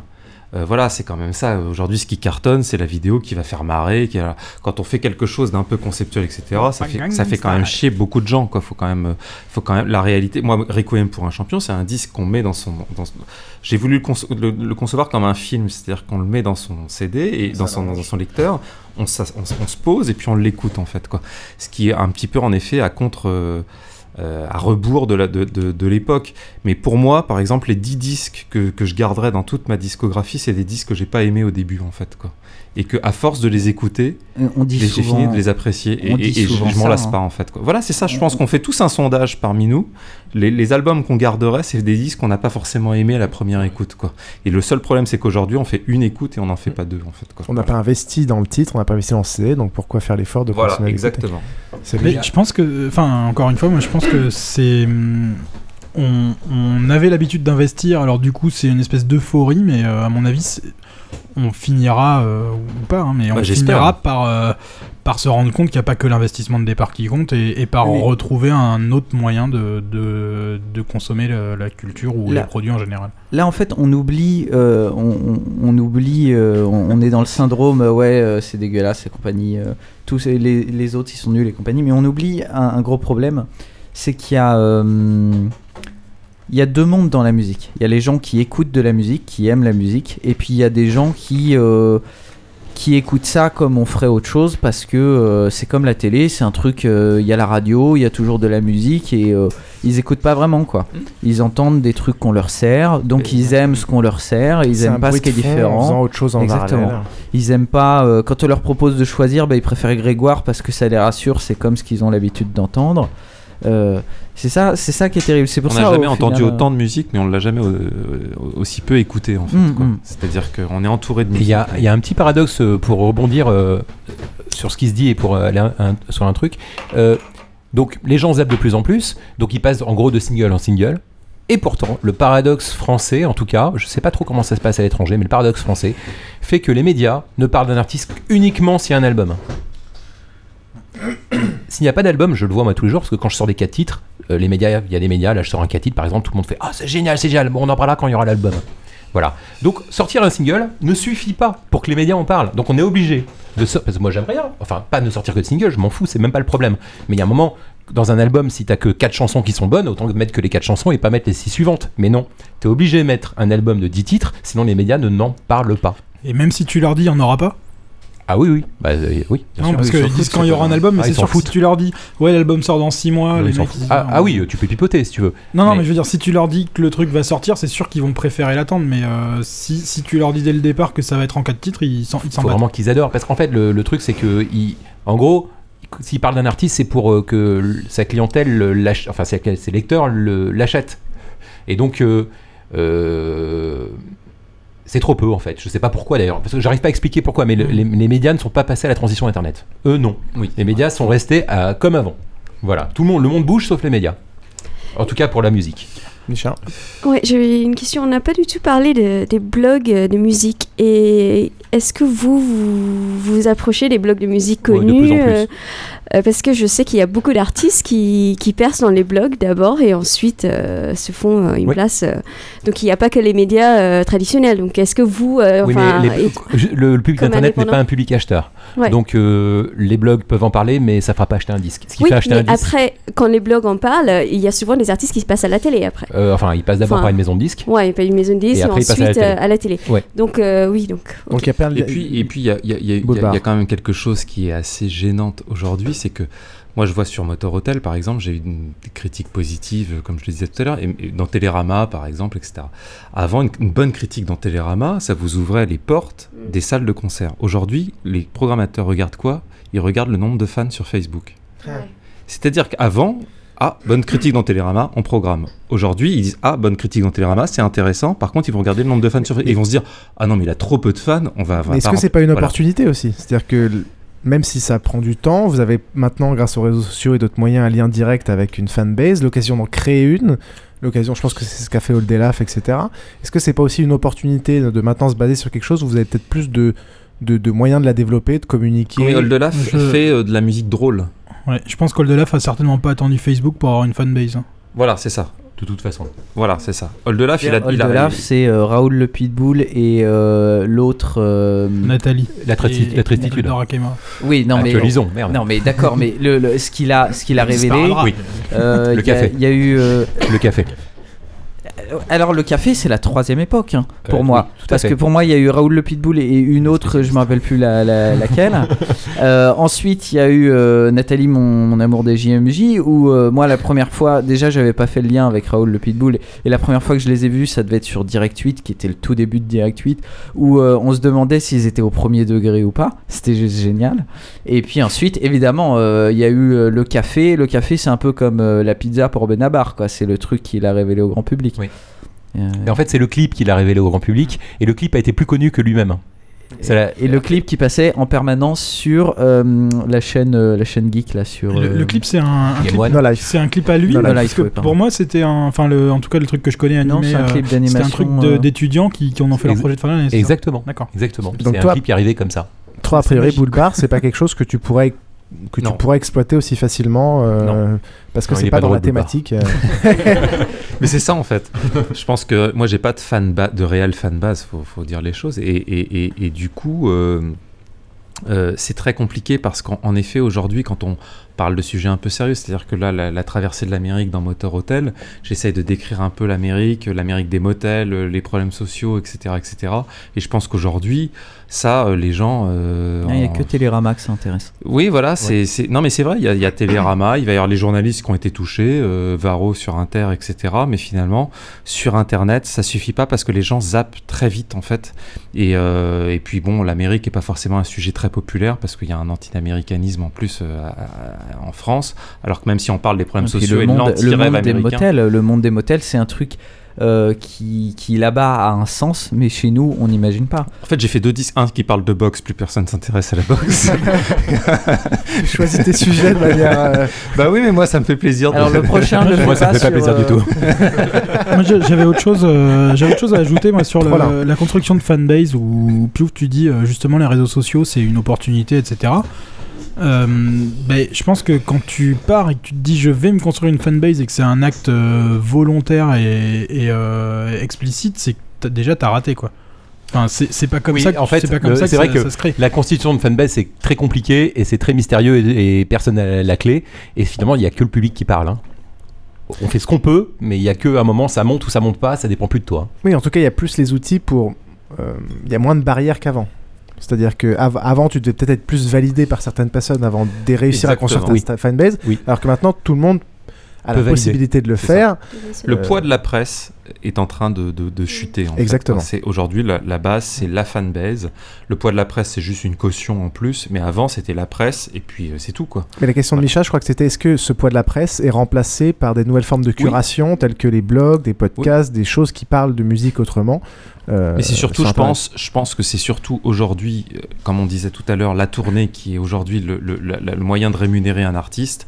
Ce qui compte pour l'artiste, c'est le nombre de fans sur Facebook. Quoi. Voilà, c'est la page Facebook, c'est le, la, caution aujourd'hui pour les programmateurs. Est-ce que tu as une page Facebook Boulbar Oui, j'ai une page Facebook. C'est quoi l'adresse? C'est euh, slash Boulbar ou... Slash Boulbar Musique slash Boulbar Music. Donc allez liker, liker, liker. les disques qui sont en ligne s'il vous plaît. www.facebook.com Si demain tu vois plus 8 likes, euh, tu sauras que c'est tous nos auditeurs de live. Tu rigoles là, ils sont 13. Oh, oh bah c'est remonté. Je sais pas, c'est bon, c'est une 13. Euh, mais c'est rigolo parce que c'est là où on voit que ça peut être la revanche de certains artistes comme Stupéflip, que j'aime beaucoup également, ou euh, les mecs qui se sont fait bouler de, je crois que c'était Universal euh, à la fin de leur deuxième album, ils ont, euh, il leur a fait un procès et il a, en réponse, il a reçu tous les CD qui n'avaient pas été vendus chez lui. Donc voilà, et, pendant très longtemps, il, il, a arrêté de la zik, mais Stupéflip a fait a eu un, tel buzz, enfin une, communauté de gens qui aimaient ça des années après, qui, l'ont poussé, je pense, euh, donc Julien Barthélémy à, se relancer. Donc là, ça fait euh, deux albums euh, qui ressort. je suppose que c'est autoproduit et il est. Alors il y en a quelques-uns à la Fnac, mais globalement c'est quand même sur son site internet. Et là aussi, c'est clairement le fait que pendant des années il y a eu des gens qui en parlaient, même si les médias en parlaient pas, il y avait des gens qui en parlaient, qui disaient c'est génial et compagnie. Et euh, qui, a fait qu'il est revenu et qu'il est revenu sans les maisons de disques qui l'avaient rejeté. Alors, euh, ça marche ce cas-là. C'est-à-dire qu'en fait, le problème c'est qu'un artiste qui se lance aujourd'hui sans passer par une maison de disques, bon courage pour avoir des fans. Ou bien c'est dans l'air du temps, ça tombe bien, il parle aux gens et ça marche, mais il y a des exceptions. Il y en a deux, trois par an. Euh, là, cette année, en ce moment, c'est Fauve, par exemple, qui buzz incroyablement tout seul comme des grands, bravo, quoi. Mais c'est un parmi 15 euh, 000 artistes. Et en fait, pour quand même se faire une fanbase. Il, euh, il, a fait, il a fait comment? C'était une, c'était une maison de disques ou c'est juste son clip qui a fait Je sais, j'ai pas le détail. Je Parce sais que pas. en l'espace de quelques mois, j'ai entendu Sazik partout. Côtier, c'est un tube absolu. Enfin, le mec, il a écrit un truc, voilà. Il n'y a, a, rien à dire, t'as l'impression d'avoir toujours entendu cette chanson. Donc c'est encore, euh, dire là, euh, ça, ça, pouvait que marcher tout seul presque. C'est rare des chansons comme ça. T'es en train de dire que les gens qui marchent pas, c'est juste qui, Ah bah trouver son public, c'est très difficile. Ils travaillent pas assez pour faire un meilleur tube. Non non non, c'est non non c'est une rencontre. Enfin c'est c'est de la chance. Et tu sors la bonne mélodie. Euh, c'est toi et ta chance, c'est toi et ta, ton inspiration. Mais il y a aussi beaucoup d'artistes qui arrivent à aujourd'hui s'en sortir seuls parce qu'ils sont passés par tout le système de maisons de disques et ils sont créés en amont la base fan. Et donc c'est quand même non pas grâce aux maisons de disques, mais avec les maisons de disques, qu'ils ont réussi à se créer la base fan et qui peuvent ensuite continuer leur euh, Radiohead étant l'exemple parfait. Il faut différencier les deux, cas, les, deux cas qui sont euh, voilà commencer tout seul et ensuite une fois qu'on s'est fait très dur, une fanbase et qu'on a vendu, ensuite devenir totalement indépendant. On qu'on passait à base fan parce que c'est vachement plus élégant comme euh, formule. Donc euh, c'était une des questions qu'on avait. Est-ce que on est condamné en fait? Est-ce que les, les, mecs qui peuvent s'autoproduire, c'est obligatoirement euh, des Radiohead, euh, des Nine Inch Nails, des Stupéflip dans un dans une moindre mesure? Pas obligatoirement, mais principalement, oui. Pas obligatoirement. une deuxième influence du, du numérique, c'est le format, le MP3. Maintenant, tout le monde écoute, écoute que du MP3. Euh, vous pensez qu'il y a eu une perte euh, de qualité auditive ou une perte euh, Est-ce que ça influence aussi pareil la, création? Au final, est-ce que vous essayez de toujours faire quelque chose qui est d'un point de vue sonore au top? Est-ce que vous pensez qu'il y a la jeunesse ou les gens en particulier après 5 ans de 10 ans de mauvais MP3 Est-ce que ça a influencé aussi le, la qualité d'écoute, que ce soit l'encodage, que ce soit les, les casques pourris qu'on utilise Alors attends, moi j'aimerais dire un truc. Il n'y a pas très longtemps, j'ai réécouté des vieux MP3 que j'avais moi-même encodés en 128 il y a, il y a 10 ans. Ouais, il y a 10 ans. Euh, je peux dire que les algos de compression, en 10 ans, même à 128, ils ont sacrément évolué. Donc aujourd'hui, du MP3 128 bits, il est quand même de super qualité. Je pensais que c'était mon oreille qui avait diminué, mais non, non, c'est les algos qui ont changé. Euh, le MP3 128 d'il y a 10 ans était vraiment dégueulasse, là où le MP3 128 d'aujourd'hui est tout à fait potable. Oui, mais ça n'empêche pas que ça, ça paraît-il, en tout cas beaucoup de gens disent ça, influencer euh, l'oreille actuelle des gens et que bah, ça a évidemment influencé les oreilles. En même temps, nous, ça nous empêche pas de faire la même chose.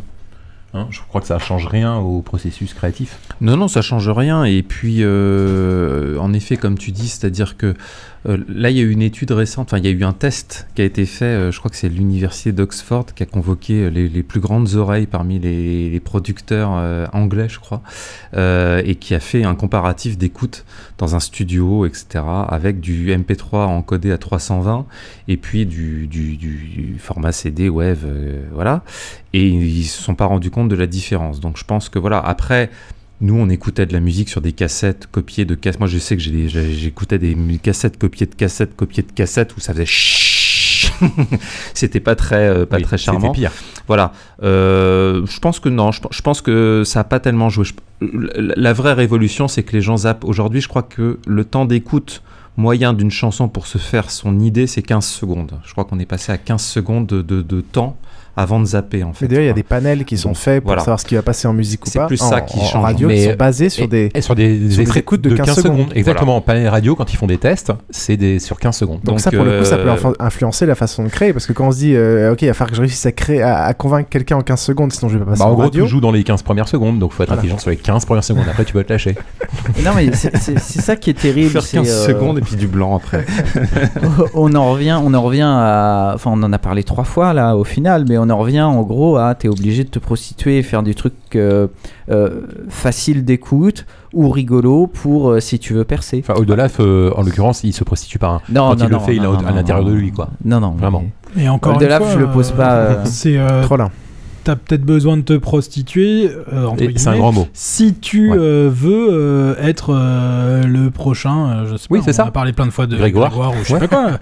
Mais, mais tout le monde veut pas être euh, la nouvelle star ou je ne sais qui. Enfin, une grande majorité quand même. Mais, euh, non, mais c'est ça, oui.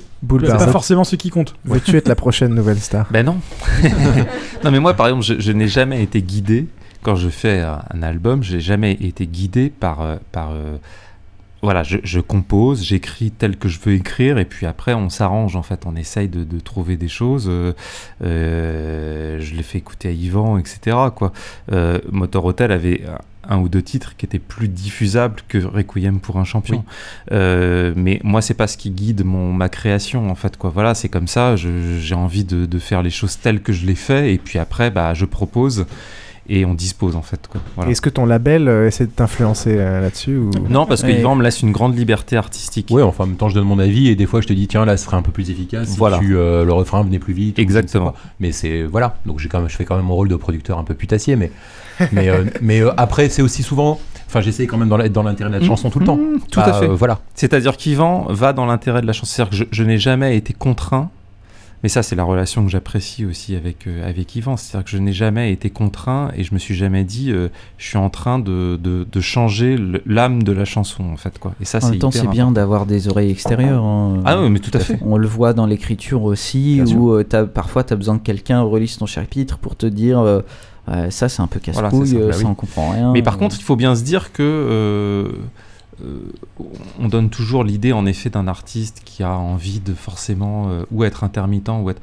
Je pense que dans la création, il faut aussi accepter les contraintes de l'économie et de se dire bah moi j'ai envie de créer comme ça et puis s'il faut que je trouve un boulot à côté bah je trouverai un boulot à côté quoi. C'est-à-dire à l'américaine. Oui mais il n'y a pas il y a pas une, une vérité dans la création en fait quoi. Il faut savoir comment on est à l'aise dans la création. C'est-à-dire que moi je suis plus à l'aise de faire ce que je fais euh, en galérant un petit peu euh, financièrement plutôt que euh, bah, de chercher absolument à, à, à plaire et et à ne pas assumer ce que je fais artistiquement quoi. Voilà. C'est des approches après qui sont euh, et puis il y a des gens qui cherchent à plaire et qui assument aussi. Il y a aussi euh, tout à fait. Et on en vient à un sujet qui est alors, je sais pas si l'amateurisme est, euh, est, le bon mot et justement pour être indépendant et faire ce qu'on fait on n'est pas obligé de vouloir forcément en vivre en, tout cas en, vivre de manière ostentatoire etc qu'est-ce que vous pensez justement de cet aspect amateurisme qu'on trouve euh, à la fois dans les émissions, à la fois plus dans la musique Est-ce qu'on va vers une, amateurisation du monde ou est-ce que justement où ces gens,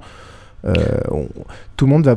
Voilà, la, différence entre vouloir être pro en en vivant euh, et vouloir être amateur en, en, faisant ce qu'on ce qu'on veut, mais tout en étant conscient qu'on ne gagnera peut-être pas sa vie. moi, je pense très profondément que quelqu'un qui fait de la musique, il fait ça pour que ça marche aussi.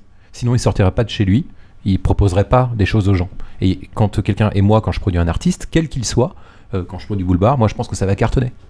Voilà. Et je me plante, je me plante pas, voilà. Mais il y a une, et l'artiste lui-même, hein, quand il fait quelque chose, même complètement indé, complètement sombre, n'importe quoi, euh, il pense que ça va marcher, sinon il le ferait pas. Enfin, c'est pas que ça va marcher, c'est pas qu'il va gagner sa vie. Dans l'idéal, gagner sa vie. Reconnu, il sera reconnu. Voilà, il fait ça parce qu'il pense que ça va toucher des gens. Voilà.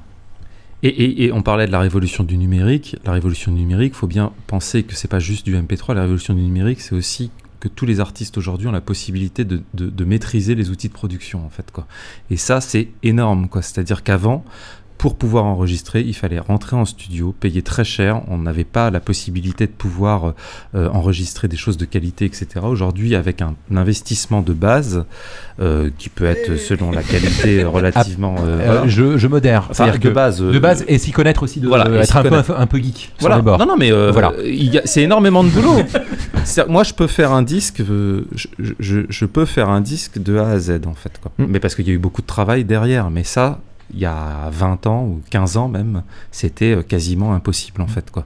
Euh, et ça, maîtriser les outils de production, c'est quelque chose qui euh, est le pendant, disons, de la crise du disque. C'est-à-dire mmh. que oui, il y a eu la crise du disque, c'est terrible pour les artistes, on peut le dire, etc., admettons.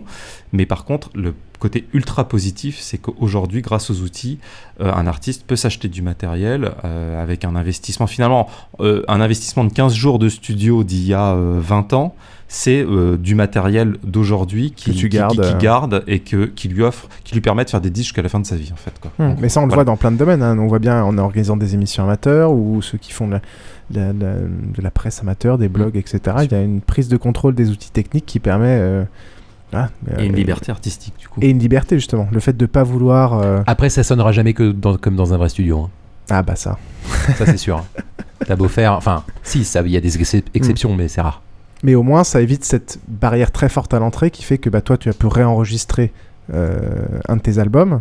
Mais au final, le, premier euh, était déjà d'une qualité euh, assez intéressante pour que tu puisses le diffuser et que tu puisses être reconnu déjà avec cet album et arriver avec un produit qui était déjà tout à fait correct. Quand j'ai envoyé la première version de Requiem pour un champion à Yvan, si Yvan a apprécié aussi. C'est parce que c'était bien foutu. C'est parce que c'était bien foutu. Après, oui, on est retourné en studio, etc. Mais la première version de Requiem pour un champion, j'aurais jamais pu la faire euh, avec un 4 pistes à cassette parce qu'il y a plein d'arrangements, il y a plein de choses, etc. Et ça m'a permis, j'ai pu aller jusqu'au bout de mon idée en fait. Quoi. Et c'est grâce à ça que j'ai pu signer avec un label en fait. D'accord. Ok. C'est peut-être pas la peine toute la partie Adobe Acta, je pense qu'on est tous d'accord. On, va zapper, je crois qu'on s'en fout. Je pense qu'on va même pas tarder à, oui, conclure, euh, si tu as des points particuliers. Non, non, je crois qu'on a fait tout ce qui était intéressant. Euh, peut-être une petite pause de prospective. Comment est-ce que vous voyez l'avenir là dans les musique gratuite prochaines années? Pessimiste, optimiste, gratuit, euh... gratuit? Pessimiste ou optimiste? Alors l'industrie du disque dit qu'il faut être optimiste. Depuis un an, c'est euh, le mot d'ordre général de l'industrie du disque, j'ai remarqué. Euh, moi, je suis de nature optimiste de toute façon. Euh, donc oui, je suis optimiste, oui. Oui, voilà. Bout de barre. Sur l'industrie du disque ou de la musique? Sur mon industrie à moi sur mon label. Après, euh, sur l'industrie disque, j'en sais rien en fait. Je... C'est impossible à savoir. Hmm. Franchement, enfin, on peut dire des choses, mais. Bah, a priori, oui, parce que tout le monde va toujours écouter de la musique et qu'il va bien falloir financer la création d'une façon ou d'une autre. Donc, des systèmes vont être trouvés. Si tout est gratuit demain, comme ça va sans doute être le, cas, il y a bien un moment Google qui va payer, il y a bien un moment Free qui va payer. Enfin, il va se passer un truc. C'est pas possible autrement. Sinon, il n'y aura plus rien à proposer. Boulbar, est-ce que toi, d'un point de vue créatif, euh, euh, moi, ce que je regrette, c'est alors d'un point de vue créatif, comme je disais, moi je maîtrise les outils, donc je peux, je peux créer, etc. Après, il y a quand même la pression économique qui est réelle. Euh, moi j'ai 35 ans, etc. Donc il y a, y, a, y a, quand même besoin d'argent pour, euh, pour vivre. Et c'est compliqué en effet, euh, cette, cette, cette réalité économique. ce que je regrette juste, c'est parfois un petit peu la dépendance trop... trop importante des programmateurs notamment via Facebook, via tous ces réseaux, etc., qui deviennent une sorte de dictate un petit peu, enfin un petit peu, euh, un petit peu euh, ridicule en fait quoi. C'est-à-dire qu'un programmateur quand il aime quelque chose il doit le programmer sans regarder forcément sur Facebook etc bon voilà c'est mais après ils ont j'entends et t'as raison et en même temps il y a des réalités. C'est il y a la réalité c'est-à-dire que s'il programme un groupe super bien et qu'il y a une personne dans la salle à quoi bon? Non mais je suis d'accord. est-ce que, le, est que le groupe Facebook est, la, est, le meilleur indicateur de ça? Non il y en a des plein d'indicateurs. c'est une multiplicité d'indicateurs mais c'est vrai que il y a un côté rassurant de se dire le mec il a 50, 50 000 amis plutôt que 500 tout d'un coup, il est capable de, communiquer sur son concert bah en 5 secondes à 50 000 personnes. Exactement, c'est ça. Bon, voilà, moi, c'est juste sur la réalité économique qui peut être un peu pesante. Après, moi, j'ai fait des choix artistiques qui sont aussi euh, en rapport avec la réalité économique. Mais alors, euh, bah, donc voilà, on arrive à la fin de, de cette émission. Euh, mais qui en, merci encore, Merki. Merci encore, messieurs, de vous être joints à nous. J'espère que vous avez passé un, une bonne soirée, un bon moment, même si ça a été assez long au final. Est-ce que justement on peut vous retrouver dans le monde merveilleux de l'internet sur un compte Facebook, un compte Twitter? On a déjà donné sur voilà, Boulevard. Sur boulevard.com. Il y, a tout ce qu'il faut. Il y a les vidéos qui sont pas drôles mais qui se regardent quand même. Il n'y a pas de lolcat, il n'y a pas des chats, des chiens. Ben non, des chats qu'on tue. Non, je vais peut-être mettre ça. En fait, je vais peut-être brûler des chats. ça peut être pas mal. Pour Roy Music, un site. Euh, roymusic.com, R O Y M U S I C. Alors, laissez vos, vos, adresses email à, à Yvan Taïeb. Comme ça, je vous spammerai à vie. Euh, parce qu'ensuite, vous, vous recevez des spams de 10 000 trucs différents. Mais vous pouvez vous désinscrire après, vous inquiétez pas. Ça va pas vous faire mal. J'attendais euh, J'attendais euh, qu'on ait fait cette émission avant de me désinscrire en masse. Euh, des dizaines. Surtout que tu as plusieurs de mes adresses. Mais désinscris-toi au moins de toutes sauf une, comme ça tu regardes une, comme vous gardes les souvenirs. déjà, tu m'envoies sur trois adresses différentes. Bah c'est pour ça, désinscris-toi. Hmm. À la fin, tu y as marqué unsubscribe. Ouais, Je crois que tu as un compte Twitter aussi, non? Pardon? Tu as un compte Twitter aussi. Euh, oui, mais. pas très. Je suis pas très bon là-dedans. Mais ça vaut le coup parce que parfois Tayeb il offre des places de concert euh, pour Gilles Lucky quand euh, il en reste et ça c'est chouette. de toute façon on mettra euh, tous ces liens et toutes ces coordonnées sur le site www.basingcast.com. D'ailleurs on vous invite à continuer le débat dans les commentaires du blog et on transmettra tout ça à nos invités. Merci aussi à Mantine Barberos, Loubi, Mylint, Laurent B, Delphdix et tous les autres qui nous ont aidés à préparer cette, cette, émission en nous donnant des commentaires pour les deux prochaines émissions. Donc la prochaine sera un crossover. Oui, pardon. Et si vous voulez faire du mécénat pour Basingcast, achetez nos badges. et euh, d'ailleurs, on va vous, euh, pour ceux qui veulent, on vous enverra euh, des albums de Boulbar. Et puis. ah bon, on va faire gagner surtout. Je sais pas combien, on en a pas mal, ça va être cool. Il y en a euh, au moins 9, euh, plus d'autres choses. Donc euh, plein de cadeaux. Et bah comme d'habitude, on fera un tirage au sort dans les commentaires iTunes et les commentaires du blog. pour ceux et qui donc pour tout badge acheté un album et un sticker et non, on ne revend pas une dédicace on ne revend pas les cadeaux des invités et une fourchette qui a été touchée par Trollin. tout ça se passera sur le blog. donc allez commenter, on fera un tirage au sort et allez réagir à tout ce qu'on a dit pour ce qui est des deux prochaines émissions. Donc le prochain sera sûrement un petit crossover avec les copains de Culture Breakdown. Une émission spéciale nazie pour se détendre un peu entre eux. Euh, tous, ces, pas le dire. tous ces sujets euh, fort sérieux. Euh, l'émission d'après aussi est en préparation, donc là ce sera beaucoup plus sérieux. On discutera musée et nouvelles technologies avec trois spécialistes du sujet. Euh, un consultant spécialiste du monde de la culture, un représentant du Quai Branly et un autre du centre Pompidou, tous trois membres actifs d'une communauté qui s'appelle les Muséo Geeks. Donc si ce sujet vous intéresse, il y a un post ouvert euh, sur le blog sur lequel vous pouvez déjà commencer à poster vos questions. On va se quitter sur une euh, petite chanson de Boulevard qu'on mettra au montage. Voilà, on vous dit bonne soirée à tous et à très bientôt pour le prochain épisode dans quelques semaines. Ciao Ciao Bonsoir Au revoir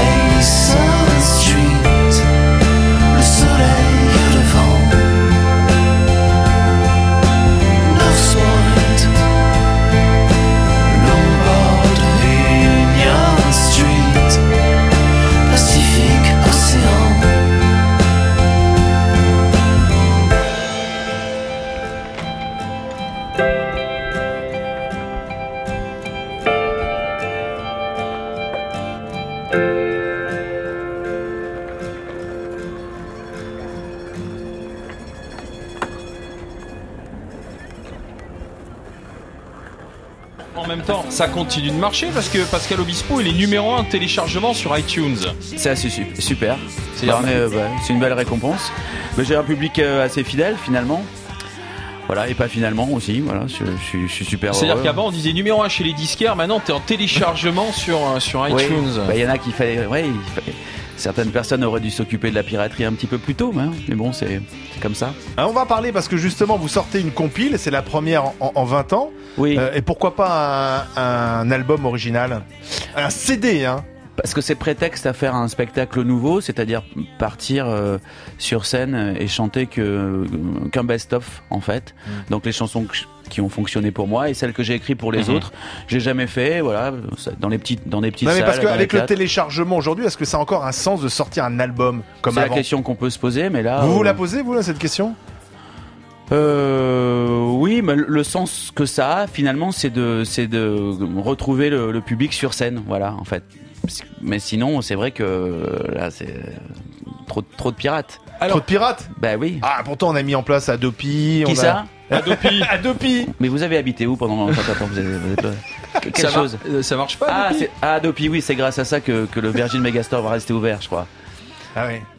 Ça, Virgin Megastore qui ferme, c'est euh, c'est le signe qu'il y a un truc qui va pas, quoi. Bah, je sais pas, ils s'en sont pas aperçus avant c'est peut-être une stratégie de Virgin plus que, plus que du piratage. Ah non, mais vraiment, c'est vraiment désolant et je suis, on est très déçus pour toutes les personnes qui bossent. Euh, dans ces magasins et qui sont amoureux de la musique et amoureux du disque, euh, voilà, mais c'est comme ça. Vous regrettez, vous, les magasins en dur, quand on venait voir le, disquaire, demander un conseil, acheter le disque Mais pourquoi? Parce que je l'étais moi-même. Bah oui alors justement, j'ai travaillé à la Fnac, euh, à la Fnac Bastille. J'ai fait l'ouverture de la Fnac Bastille. J'ai travaillé pendant pendant sept mois au rayon variété et, j'étais heureux quand les gens venaient me voir euh, pour leur donner un petit conseil. Donc solidaire en fait des salariés de Virgin aujourd'hui. Ben, je suis solidaire des, des, gens qui ont plus de boulot et qui vivent euh, voilà aussi parce qu'ils aiment la musique. Et donc, mais il n'y a pas que. Mais il y a aussi tous les gens qui tous les gens que qu'on emploie quand on fait les tournées, euh, qu'on employait et qu'on peut plus parce que on n'a pas réglé ce problème de piraterie. Donc euh, c'est tout. C'est uniquement la faute de la piraterie. Bah, si on vendait des disques, euh, on pourrait. mais vous pensez que beaucoup plus de monde sur scène. Ouais, mais ceux qui nous écoutent vont dire attendez, Obispo, il va pas se plaindre. Obispo, mais ça je suis pas en train de me plaindre. Je, je, je, je travaille pour aussi. Je suis heureux de, de travailler en équipe. C'est tous tous ces gens. Vous savez, moi au début quand je faisais mes tournées, je sais pas, j'avais allez, on était au moins 50. Là maintenant, on est, on part, on, est 10. Donc les premières victimes du téléchargement, c'est toujours mes copains. Les premières victimes du, téléchargement illégal, ce sont les, petits entre guillemets. Entre guillemets, voilà, c'est ça. Donc. Euh, en ce moment, je parierais que tu t'imagines déjà que tu suces ma bite au rythme des coups de fouet de mes couilles sur ta gueule.